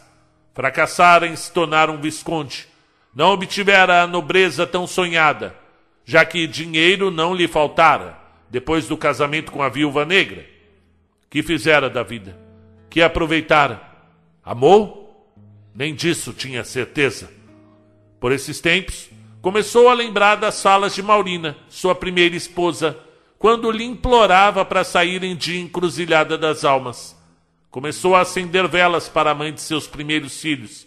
Passava muito tempo debaixo da mangueira do quintal. Até os escravos tinham pena dele. Quando o felizado Cátria completou um ano, o delegado Rufino mandou Belina voltar ao cárcere. E sob as constantes ameaças de Cipriano ao menino, Valentim ordenou que o garoto peste de um olho apenas fosse ao colégio interno. Este, com um ódio no único olhar, disparou antes de entrar na carruagem. Ainda mato o senhor. Perdia mais um filho, o rico homem. Chorou ao ver o carro sendo puxado por dois cavalos virar a estradinha rumo ao Pouso Azul, onde o garoto Cipriano aprenderia a ler, escrever e ser temente a Deus. De volta à mangueira no quintal, Sentou-se com o neto para observar as tardezinhas que se mostravam belas e melancólicas. E a partir de então, fazia o mesmo, todos os dias. Já não mais ficava no armazém, deixando a tarefa para Timóteo, seu capataz. Foi a mucama que percebeu quando ele voltou a rir, num crepúsculo outonal, ao balançar o garotinho nos braços. Era possível ouvir da cozinha os gritos de felicidade. Contava-lhe histórias, inventava outras tantas, subiam nas árvores e por lá ficavam a ver passarinhos, as nuvens, as lagartas e as mariposas, Valentim Cátria. Chegara finalmente à fase mais feliz de sua vida. Sua filha mais nova, Maria Raquel, vivia ainda num mundo particular. Sua mente funcionava diferente. Permanecia dias inteiros repetindo movimentos ou frases. Tinha intenso interesse em uma boneca de pano e apenas nisso. Era feliz. Sorria quando via um pássaro azul que só era visto em encruzilhada. E seus olhos se enchiam de luz. Um dia sua boneca sumiu e a casa toda tremeu diante de seus gritos. Não havia jeito de fazer a menina se acalmar. Os berros acordaram até mesmo o velho Ponciato, do outro lado da praça. E após cinco dias, Valentim, brincando com o neto na grama, olhou para o céu. E a boneca estava pendurada no último galho da árvore. Maria Raquel deve ter jogado tanto a boneca para cima e sequer se lembrava de ter ficado lá presa. Nem os escravos conseguiam retirar o brinquedo da menina de cima da árvore. Valentim desceu até o armazém buscar uma escada, e quando voltou, sua filha levitava. Fazia tempo que isso não ocorria, e quando o fazia, era apenas para sair do chão por um ou dois palmos. Mas agora Maria flutuava a pelo menos quatro metros do solo, indo em busca de sua amada boneca. Já tinha o brinquedo em mãos, quando ela ouviu o grito do seu pai: Menina, desce daí, menina! Maria Raquel Cátria tinha 26 anos. Em seu universo particular, Penélope, sua amiga invisível, a esperava. Finalmente estava livre de uma existência lúdica, doce e inocente. Lá de cima, o chamado do pai a desconcentrou a ponto de perder a levitação. Caiu de onde estava. Valentim não entendia direito como a vida e a fé funcionavam Considerava-se um homem de Deus, da fé, trabalhador, bom cristão, seria capaz de tudo pelos filhos. Entretanto, Maria Raquel sempre fora a preferida.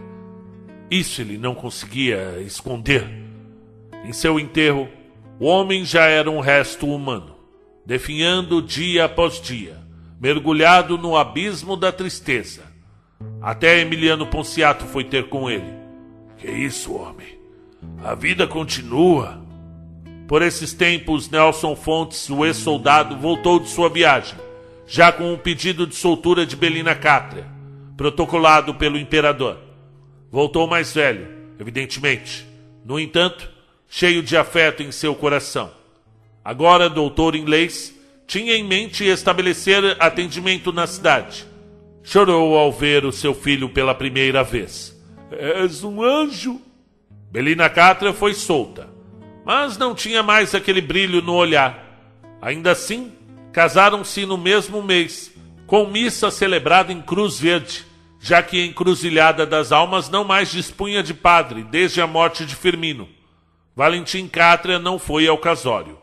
Pregado à cama por seis meses, nem ao neto conseguia dar afeto. Esperava a morte apenas. Por esses tempos, resolveu visitar Tereso. O monumental cavaleiro de Tumã trabalhava incansavelmente, levantando casas de pedra, fazendo telhados, construindo encruzilhada das almas.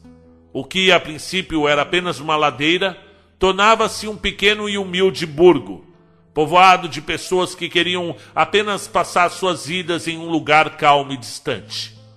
Valentim Catra chegou-se apoiando na bengala, passara a usar desde então. Olhou por muito tempo o negro debaixo do sol a quebrar pedras para a construção. Tereso, após ver que estava sendo observado, descansou a picareta de lado e esboçou uma reação. Senhor, Valentim não encontrava palavras diante do homem. Tentou gesticular, mas não saía nada. Entretanto, o bom Tereso entendeu tudo e respondeu: Carece de se desculpar, não, senhorzinho. Fica na paz. Fica na paz. Finalmente Cátria chorou. Cinco dias após o encontro, Valentim partiu durante uma noite sem vento nem frio. Em volta de sua urna, Belina, Nelson com felizado ao colo, e Cipriano, que fora avisado às pressas no colégio interno. Quando se viu sozinho com o corpo do pai, cuspiu-lhe a face e sorriu. Eu não lhe consegui pagar o que eu devia, mas não cuide de se preocupar não, velho peste. Desconto tudo no bastadinho do seu neto. Foram decretados cinco dias de luta oficial pela morte do mercador. Emiliano Ponciato emitiu uma nota oficial, onde afirmou ser Valentim Cátria um pai amoroso, um nobre cidadão e um dos grandes responsáveis pelo progresso de Encruzilhada das Almas. O filho de Socorro, a Santa, não parecia ter lado bom. Mandou comprar o caixão mais barato para o pai, que morrera como um dos homens mais ricos das Minas Gerais. Célia Punciato, a capitã e prefeita, ao ver o caixão chegando à residência dos Cátria, não permitiu, não admitiu que o ilustre morador fosse enterrado num caixote de feira. Mandou às pressas trazer de Bela Vista dos Pinhais uma urna das mais nobres Cipriano não mais voltou ao colégio. Ordenou um açoite aos escravos, para marcar autoridade, e tomou finalmente as rédeas dos negócios da família. Emiliano Ponciato há tempos não deixava mais o gabinete da prefeitura. Sua casa tornou-se um deserto, depois que os feitores foram embora após perderem a sua filha amada. Não conseguimos mais viver aqui e ver a assassina da nossa menina livre casado e feliz, confessou José Ribamar. Para não cometermos um crime, eu prefiro ir embora, senhorzinho. Eu vou embora. O patrão entendia, evidentemente. Não contratou outros caseiros. Mantinha apenas os empregados da fazenda, administrando seu gado, sua plantação, tornando-o cada dia mais rico. Embora pouco pensasse nisso. Ainda nessa época, começou a temer Gerôncio, o sujeito cavalar que chegara tantos anos antes e que morrera diante de suas mãos, quando estava prestes a violar a menina Célia. Agora o homem andava frequentando seus pensamentos, pedindo revanche, desejoso de vingança.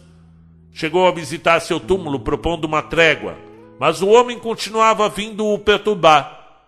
Que merda tu queres? gritou na cozinha certa noite. Meu ouro, seu ladrão! Roubaste meu ouro. É ouro que desejas. No outro dia, desenterrou a ossada do vilão e empreendeu viagem pelas montanhas até chegar à Caverna Dourada. Lá deixou o velho Gerôncio, em meio às toneladas de ouro. Fechou novamente a caverna com explosivos. Não mais voltaria à arcada aurífera, sua companheira de tantos anos, que o tornara rico e poderoso. Que felicidade o trouxera! Somente a ausência de sua esposa e filhos, uma guerra que o tirara da montanha por anos, amargura, solidão. Estava velho, cansado, mal das vistas, desejava morrer sozinho da montanha, não vivera seu grande amor, usurpado pelo arauto do mal, que lhe enganou na peleja maldita. Emiliano desceu a montanha, encheu os alforjes e decidiu empenhar nova viagem. Ao atravessar o Vale do Esquecimento, encarou-o de maneira sucinta e definitiva, despedindo-se. O vale estava cansado como ele, tinha o ar pesado, melancólico, desinteressado. Deixou o coronel passar sem mais aqueles truques de outrora. Já em Cruzede, Emiliano Ponciato se assustou. Era outra cidade. Onde havia a mercearia do seu Henrico, agora era um consultório médico. No, no antigo tabelião agora funcionava um salão de, cabelo, de barbeiro e, e tudo muda, pensou. Tudo passa. Mas tem coisas que não passam. Pensou em Mariana. O último encontro naquela noite chuvosa fora há tantos anos. Gastaram uma pequena fortuna em busca de notícias dela. Não havia paradeiro conhecido da Bela. Sumira. Apiou na praça principal, entrou num armarinho antigo a propósito de encontrar presentes para os filhos. Vira um cavalinho de madeira na vitrina. Nunca estivera naquele lugar. Instrumentos musicais, bibelôs, peças de porcelana, vestidos velhos e quadros. Muitos quadros. Já havia escolhido os presentes para os meninos e vinha saindo do estabelecimento quando algo o chamou. Algo não humano, nem mecânico. Apenas uma forte impressão o fez voltar. E caminhando como que flutuasse, seguiu por um corredor escuro até uma sala colonial, decorada aos moldes clássicos. E atrás de uma suntuosa poltrona, pendurado à parede de veludo vermelho, um quadro repousava à vista esquecida de todos num canto onde não batia sol. O velho Ponciato tremia, suas mãos ao constatar que o busto representado no quadro sombrio era de Mariana Rezende, seu grande e antigo amor. Sua estrada nunca esquecida, a sua flor do campo. Lembrou-se imediatamente daquela tarde ocorrida décadas antes, quando recebera sua visita no celeiro antes do duelo com o arauto. Lembrou-se do beijo doce e inesquecível dela, de seus lábios incríveis, e por um momento sentiu-se jovem novamente. Desejou muito ter ganho a aposta do mensageiro do mal. Agora, ali, diante de um quadro seu, chorou novamente, depois de muitos anos. Eu quero levar esse quadro Dirigiu-se ao mercador. Você quer deseja saber o preço da peça? Não importa o preço. Desejo saber de onde vem esse quadro. Bom, esta peça está naquela sala há alguns anos. Uns cinco, acredito. Fora pintado em Bela Vista dos Pinhais por um artista antigo barroco já morto. Disse ter visto a menina por essa mesma época vagar na rua pedir esmolas. Pediu para representá-la e foi o que ele me disse ao vender a peça: que a moça era a mais bela que já tinha sido encontrada durante toda a sua vida. Eu conheci essa moça, completou Emiliano confuso. Mas não pode ser a mesma garota que ele pintou, porque ela já deveria ser uma senhora há cinco anos. Pois foi o que o pintor disse, conferiu o vendedor. Era moça nova. Vai querer o quadro? Emiliano Ponciato mandou construir um verdadeiro oratório para instalar o quadro de Mariana em sua casa. Nas primeiras semanas, passou horas todos os dias a olhar a pintura, como olhava antigamente o pôr do sol. E este foi o seu consolo diante de uma vida de solidão e amarguras. Encruzilhada das Almas já não mais parecia aquela aldeia de noites inocentes quando se reuniam Emiliano, Guaraci e Célia em volta da fogueira contando histórias tumanistas. Ao olhar pela varanda, Emiliano via uma cidade nova, cheia de jovens que ele sequer conhecia. Novos comércios, ruas pavimentadas, casas novas, prosperidade que surpreendeu Emiliano. Mas encruzilhada das almas ainda manteria seus segredos, como o das almas sombrias. Foi com muita tristeza que Belina constatou a volta das sete sombras e mais triste ficou ao reconhecer a última alma. Vinham dançando na eternidade Maurina, sua mãe, Dona Giuliana, a italiana, Socorro, a santa, Carmen, a suicida apaixonada, Dona Gertrude, a viúva negra, e agora em meio a cinco mulheres, Valentim, a sexta alma, bailando tristemente na eternidade. Mas ainda assim, a sétima alma, a última, permanecia com um rosto desconhecido, um rosto de mulher. Teria seu pai se apaixonado novamente antes de morrer? Era o rosto de uma linda mulher, negra como a noite, linda como a vida. Certa noite, as seis esposas de Valentim o cercaram em plena praça sob os olhares surpresos de Belina, envolto num abraço coletivo. O pai da família Cátria penetrou em um umbral, aberto abaixo da velha jabuticabeira. Belina chorou ao ver seus pais sumindo dentro da passagem. Não mais foram vistas as almas sombrias em cima das montanhas. No alto da pedra do navio, Belina ainda viu seu irmão Pedro Paulo, ereto, com um cajado na mão, observando hermeticamente a cena. Os Cátria ainda ocupariam por muitas décadas papel de destaque na cidade. Cipriano Cátria, filho de Socorro, a Santa, seria o primeiro da família a empenhar o cargo de prefeito da montanha. Anos depois, Felisberto, filho de Belina, também o faria. Além deles, a prefeitura passaria pelo advogado e ex-soldado Nelson Fontes, por Joaquim Ponciato e até pelo estranho filho de Edgar von Pin, que as más línguas diziam ter sido parido pela irmã de Edgar, numa relação incestuosa e profana. Emiliano Ponciato, certa tarde de inverno, subiu novamente as colinas. Sentou-se nas pedras para ver o pôr do sol. Havia anos que não fazia isso. Suspirou ao saber que tinha vivido. Amou, foi amado, lutou, chorou, teve filhos. Que mais se quer da vida? Quanto ao arauto, nem sempre nos damos conta de que as coisas acontecem no seu momento certo. Cada dilema, cada duelo tem um momento exato para acontecer. Emiliano esperou sua vida toda por uma revanche, mas o destino tinha outros planos para ele. Às vezes a vida nos desenha imagens diferentes para das quais a gente sonhou de início. É preciso entender o que a vida nos desenha, pensou cabisbaixo. Se ele tivesse ficado com a Mariana, ah, o se não existe, por fim concluiu. A velhice o presenteara com um lúcido conforto e ele se sentia em paz com isso. Emiliano Ponciato morreu numa noite fria de julho, aos 62 anos. Antes de fechar os olhos, ainda murmurou a Joaquim, seu filho, que vinha aos pés da cama em vigília: Nunca retire o oratório com o quadro de Mariana. É tudo o que eu peço. Emiliano não teve sua revanche com o arauto de Meia e morreu sem saber o destino de Mariana.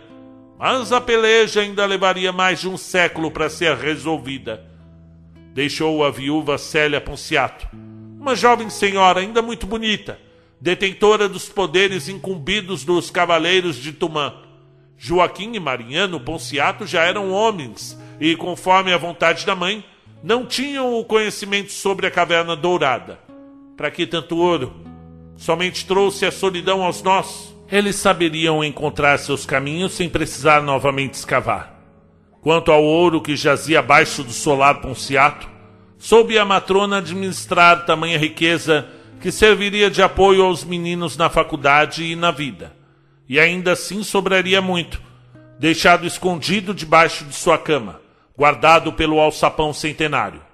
Somente quase dois séculos depois, um descendente dos Ponciatos, um professor que sempre andava com um chapéu panamá, iria descobrir a riqueza.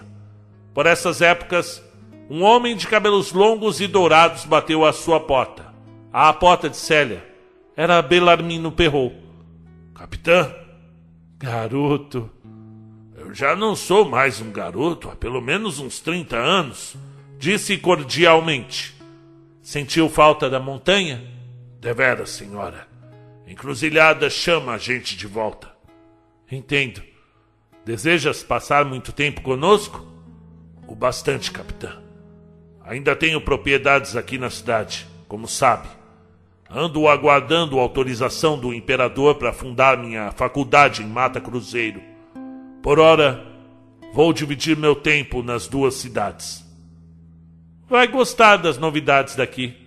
O novo pároco é afeito às festividades santas. Já programou algumas para a nova estação, adiantou a matrona. Não terás dificuldades em encontrar entre as moças um novo amor. Desculpe-me, senhora, mas ultimamente não me apetece mais as jovens. Existe um conterrâneo meu. Infelizmente morreu nesse mesmo ano, de nome Balzac explica em um magnífico livro que a mulher com mais idade, quando amadurece seu emocional, consegue viver com plenitude os doces caminhos do amor. Hã, não tinha conhecimento da afeição do senhor pela literatura. Pensei que apenas lia artigos científicos. A literatura é um bom instrumento para quem quer esquecer um grande amor. E conseguiste esquecê-lo? E quem consegue?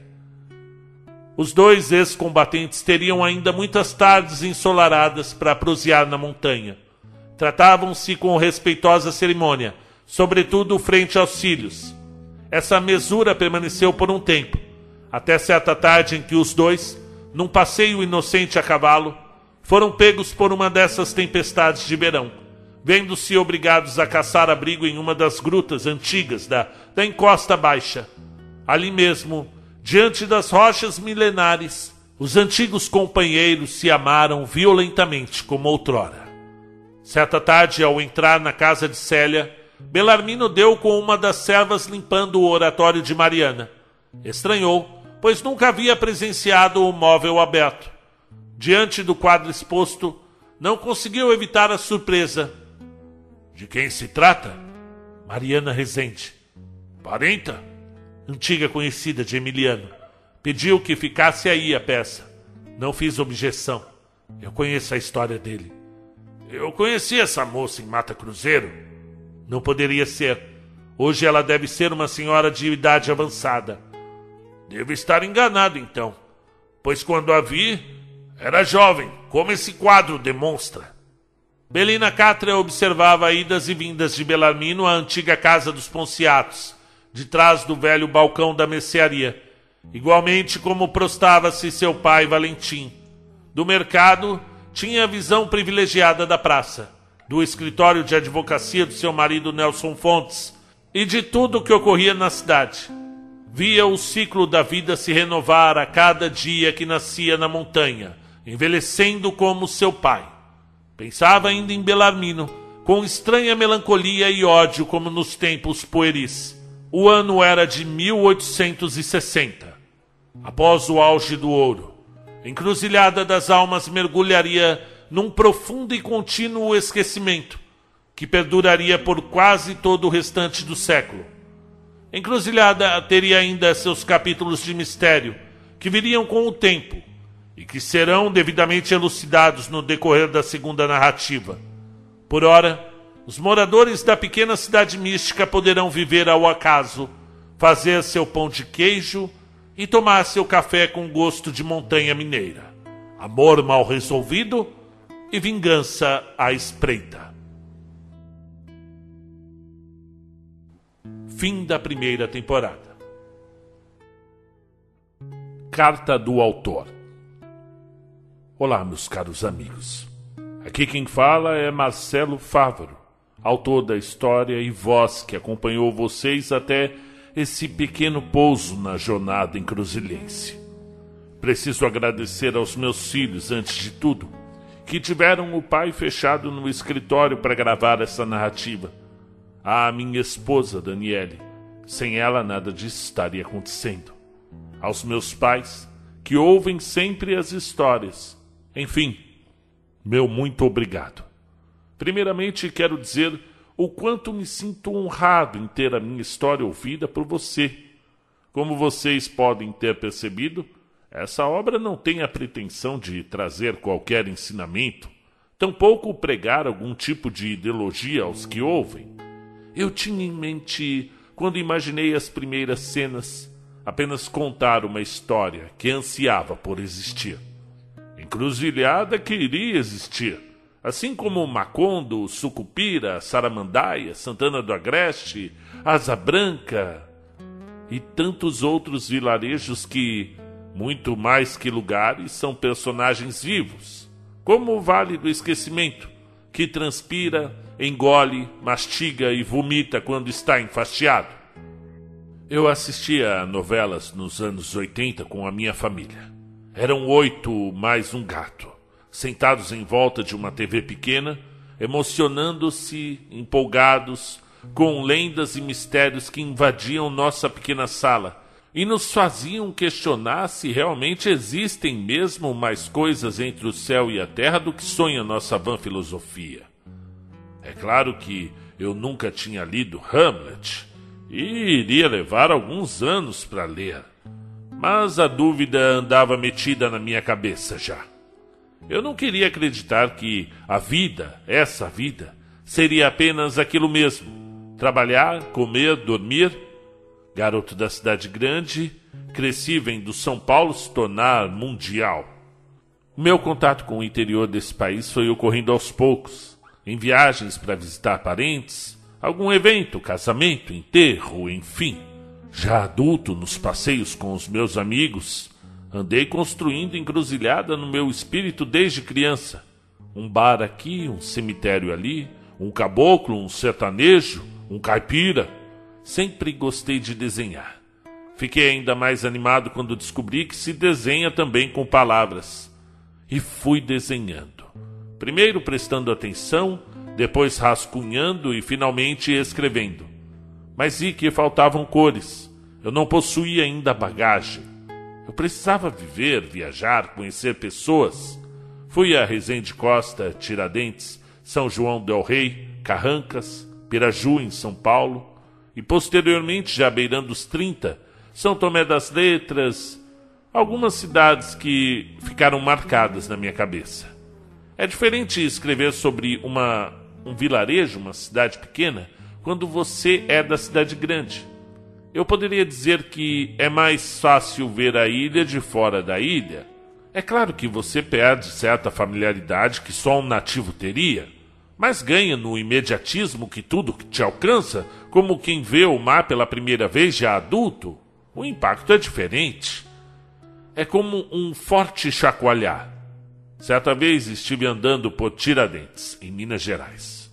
Uma cidade bem charmosa era noite e de repente caiu um temporal. Me vi preso a uma varanda, sem poder voltar para o camping onde estava hospedado. Era um varandão da pequena prefeitura, ali mesmo na ladeira da igreja matriz de Santo Antônio, um verdadeiro templo da arte barroca. Bom, a chuva não descansava e eu simplesmente fiquei por ali. E como estava a passeio, tinha uma bolsa térmica de mão com algumas cervejas. Abri outra e me sentei no batente da enorme porta e fiquei ali olhando para as gotas descendo forte, iluminadas pelas luzes da igreja, mas não por muito tempo. Logo acabou a energia e tudo virou breu. É nessas horas que as histórias acontecem, pelo menos para mim. Abri outra cerveja e fiquei ali olhando para os telhados coloniais, escuros, monstruosos, Olhei de novo para a igreja, agora às escuras. Tive a impressão de ter visto um homem passando de frente para ela. Um pouco arqueado, usava capa, chapéu. Nascia ou apenas se mostrava para mim o homem da meia-noite. Agora, gravando pela segunda vez essa trajetória, eu pude, enfim, curtir mais os personagens. Pude encontrá-los com mais clareza, saborear cada defeito deles eu pude curtir cada contradição do Valentim, cada despropósito da sua ânsia por encontrar uma nova esposa. Não por amor, não por amor carnal de Camões, mas o amor pelos filhos. O amor que não permitia que eles ficassem sem mãe. Embora tenha agido precipitadamente nas escolhas afetivas, tudo fez com amor, um amor sem tamanho. Falam sobre o amor de mãe. A maior força da natureza, sem dúvida. Mas o amor de pai também pode chegar pelo menos na metade disso. O amor de um pai verdadeiro é, sem dúvida, o que manda um homem do bem e do mal para um farol implorar. Valentim é um dos personagens que mais me emocionam até hoje. Suas fobias e maldades, sua dor por Pedro Paulo, seu receio quanto às maldades de Belina, e sua devoção à Santinha Maria Raquel, a menina que levitava. Sinto-me arrasado quando Emiliano precisa consolar o antagonista, perdido, reduzido a nada, no enterro de sua menina. Eu gosto da capacidade do Cipriano de pensar em maldade. Acredito sim que as crianças podem ser más, muito más, embora não somente más. Ninguém é somente mau ou bom mas admiti me contrariar escrevendo Cipriano, o filho de Socorro, a santa. Ainda assim, ele sofre muito quando, ainda menino, tem o olho arrancado pelo galo. Nem a maldade consegue se ver livre da maldade. Eu senti muita pena quando regravei essa cena, justamente por sequer lembrar que ela existia. Eu pouco me lembrava, na verdade, do pequeno Peste Cipriano e sinceramente fiquei assustado com a possibilidade de um dia ter que escrever a continuidade da sua vida. Conforme o eu de outrora insinuou que ele tenha sido até prefeito da cidade,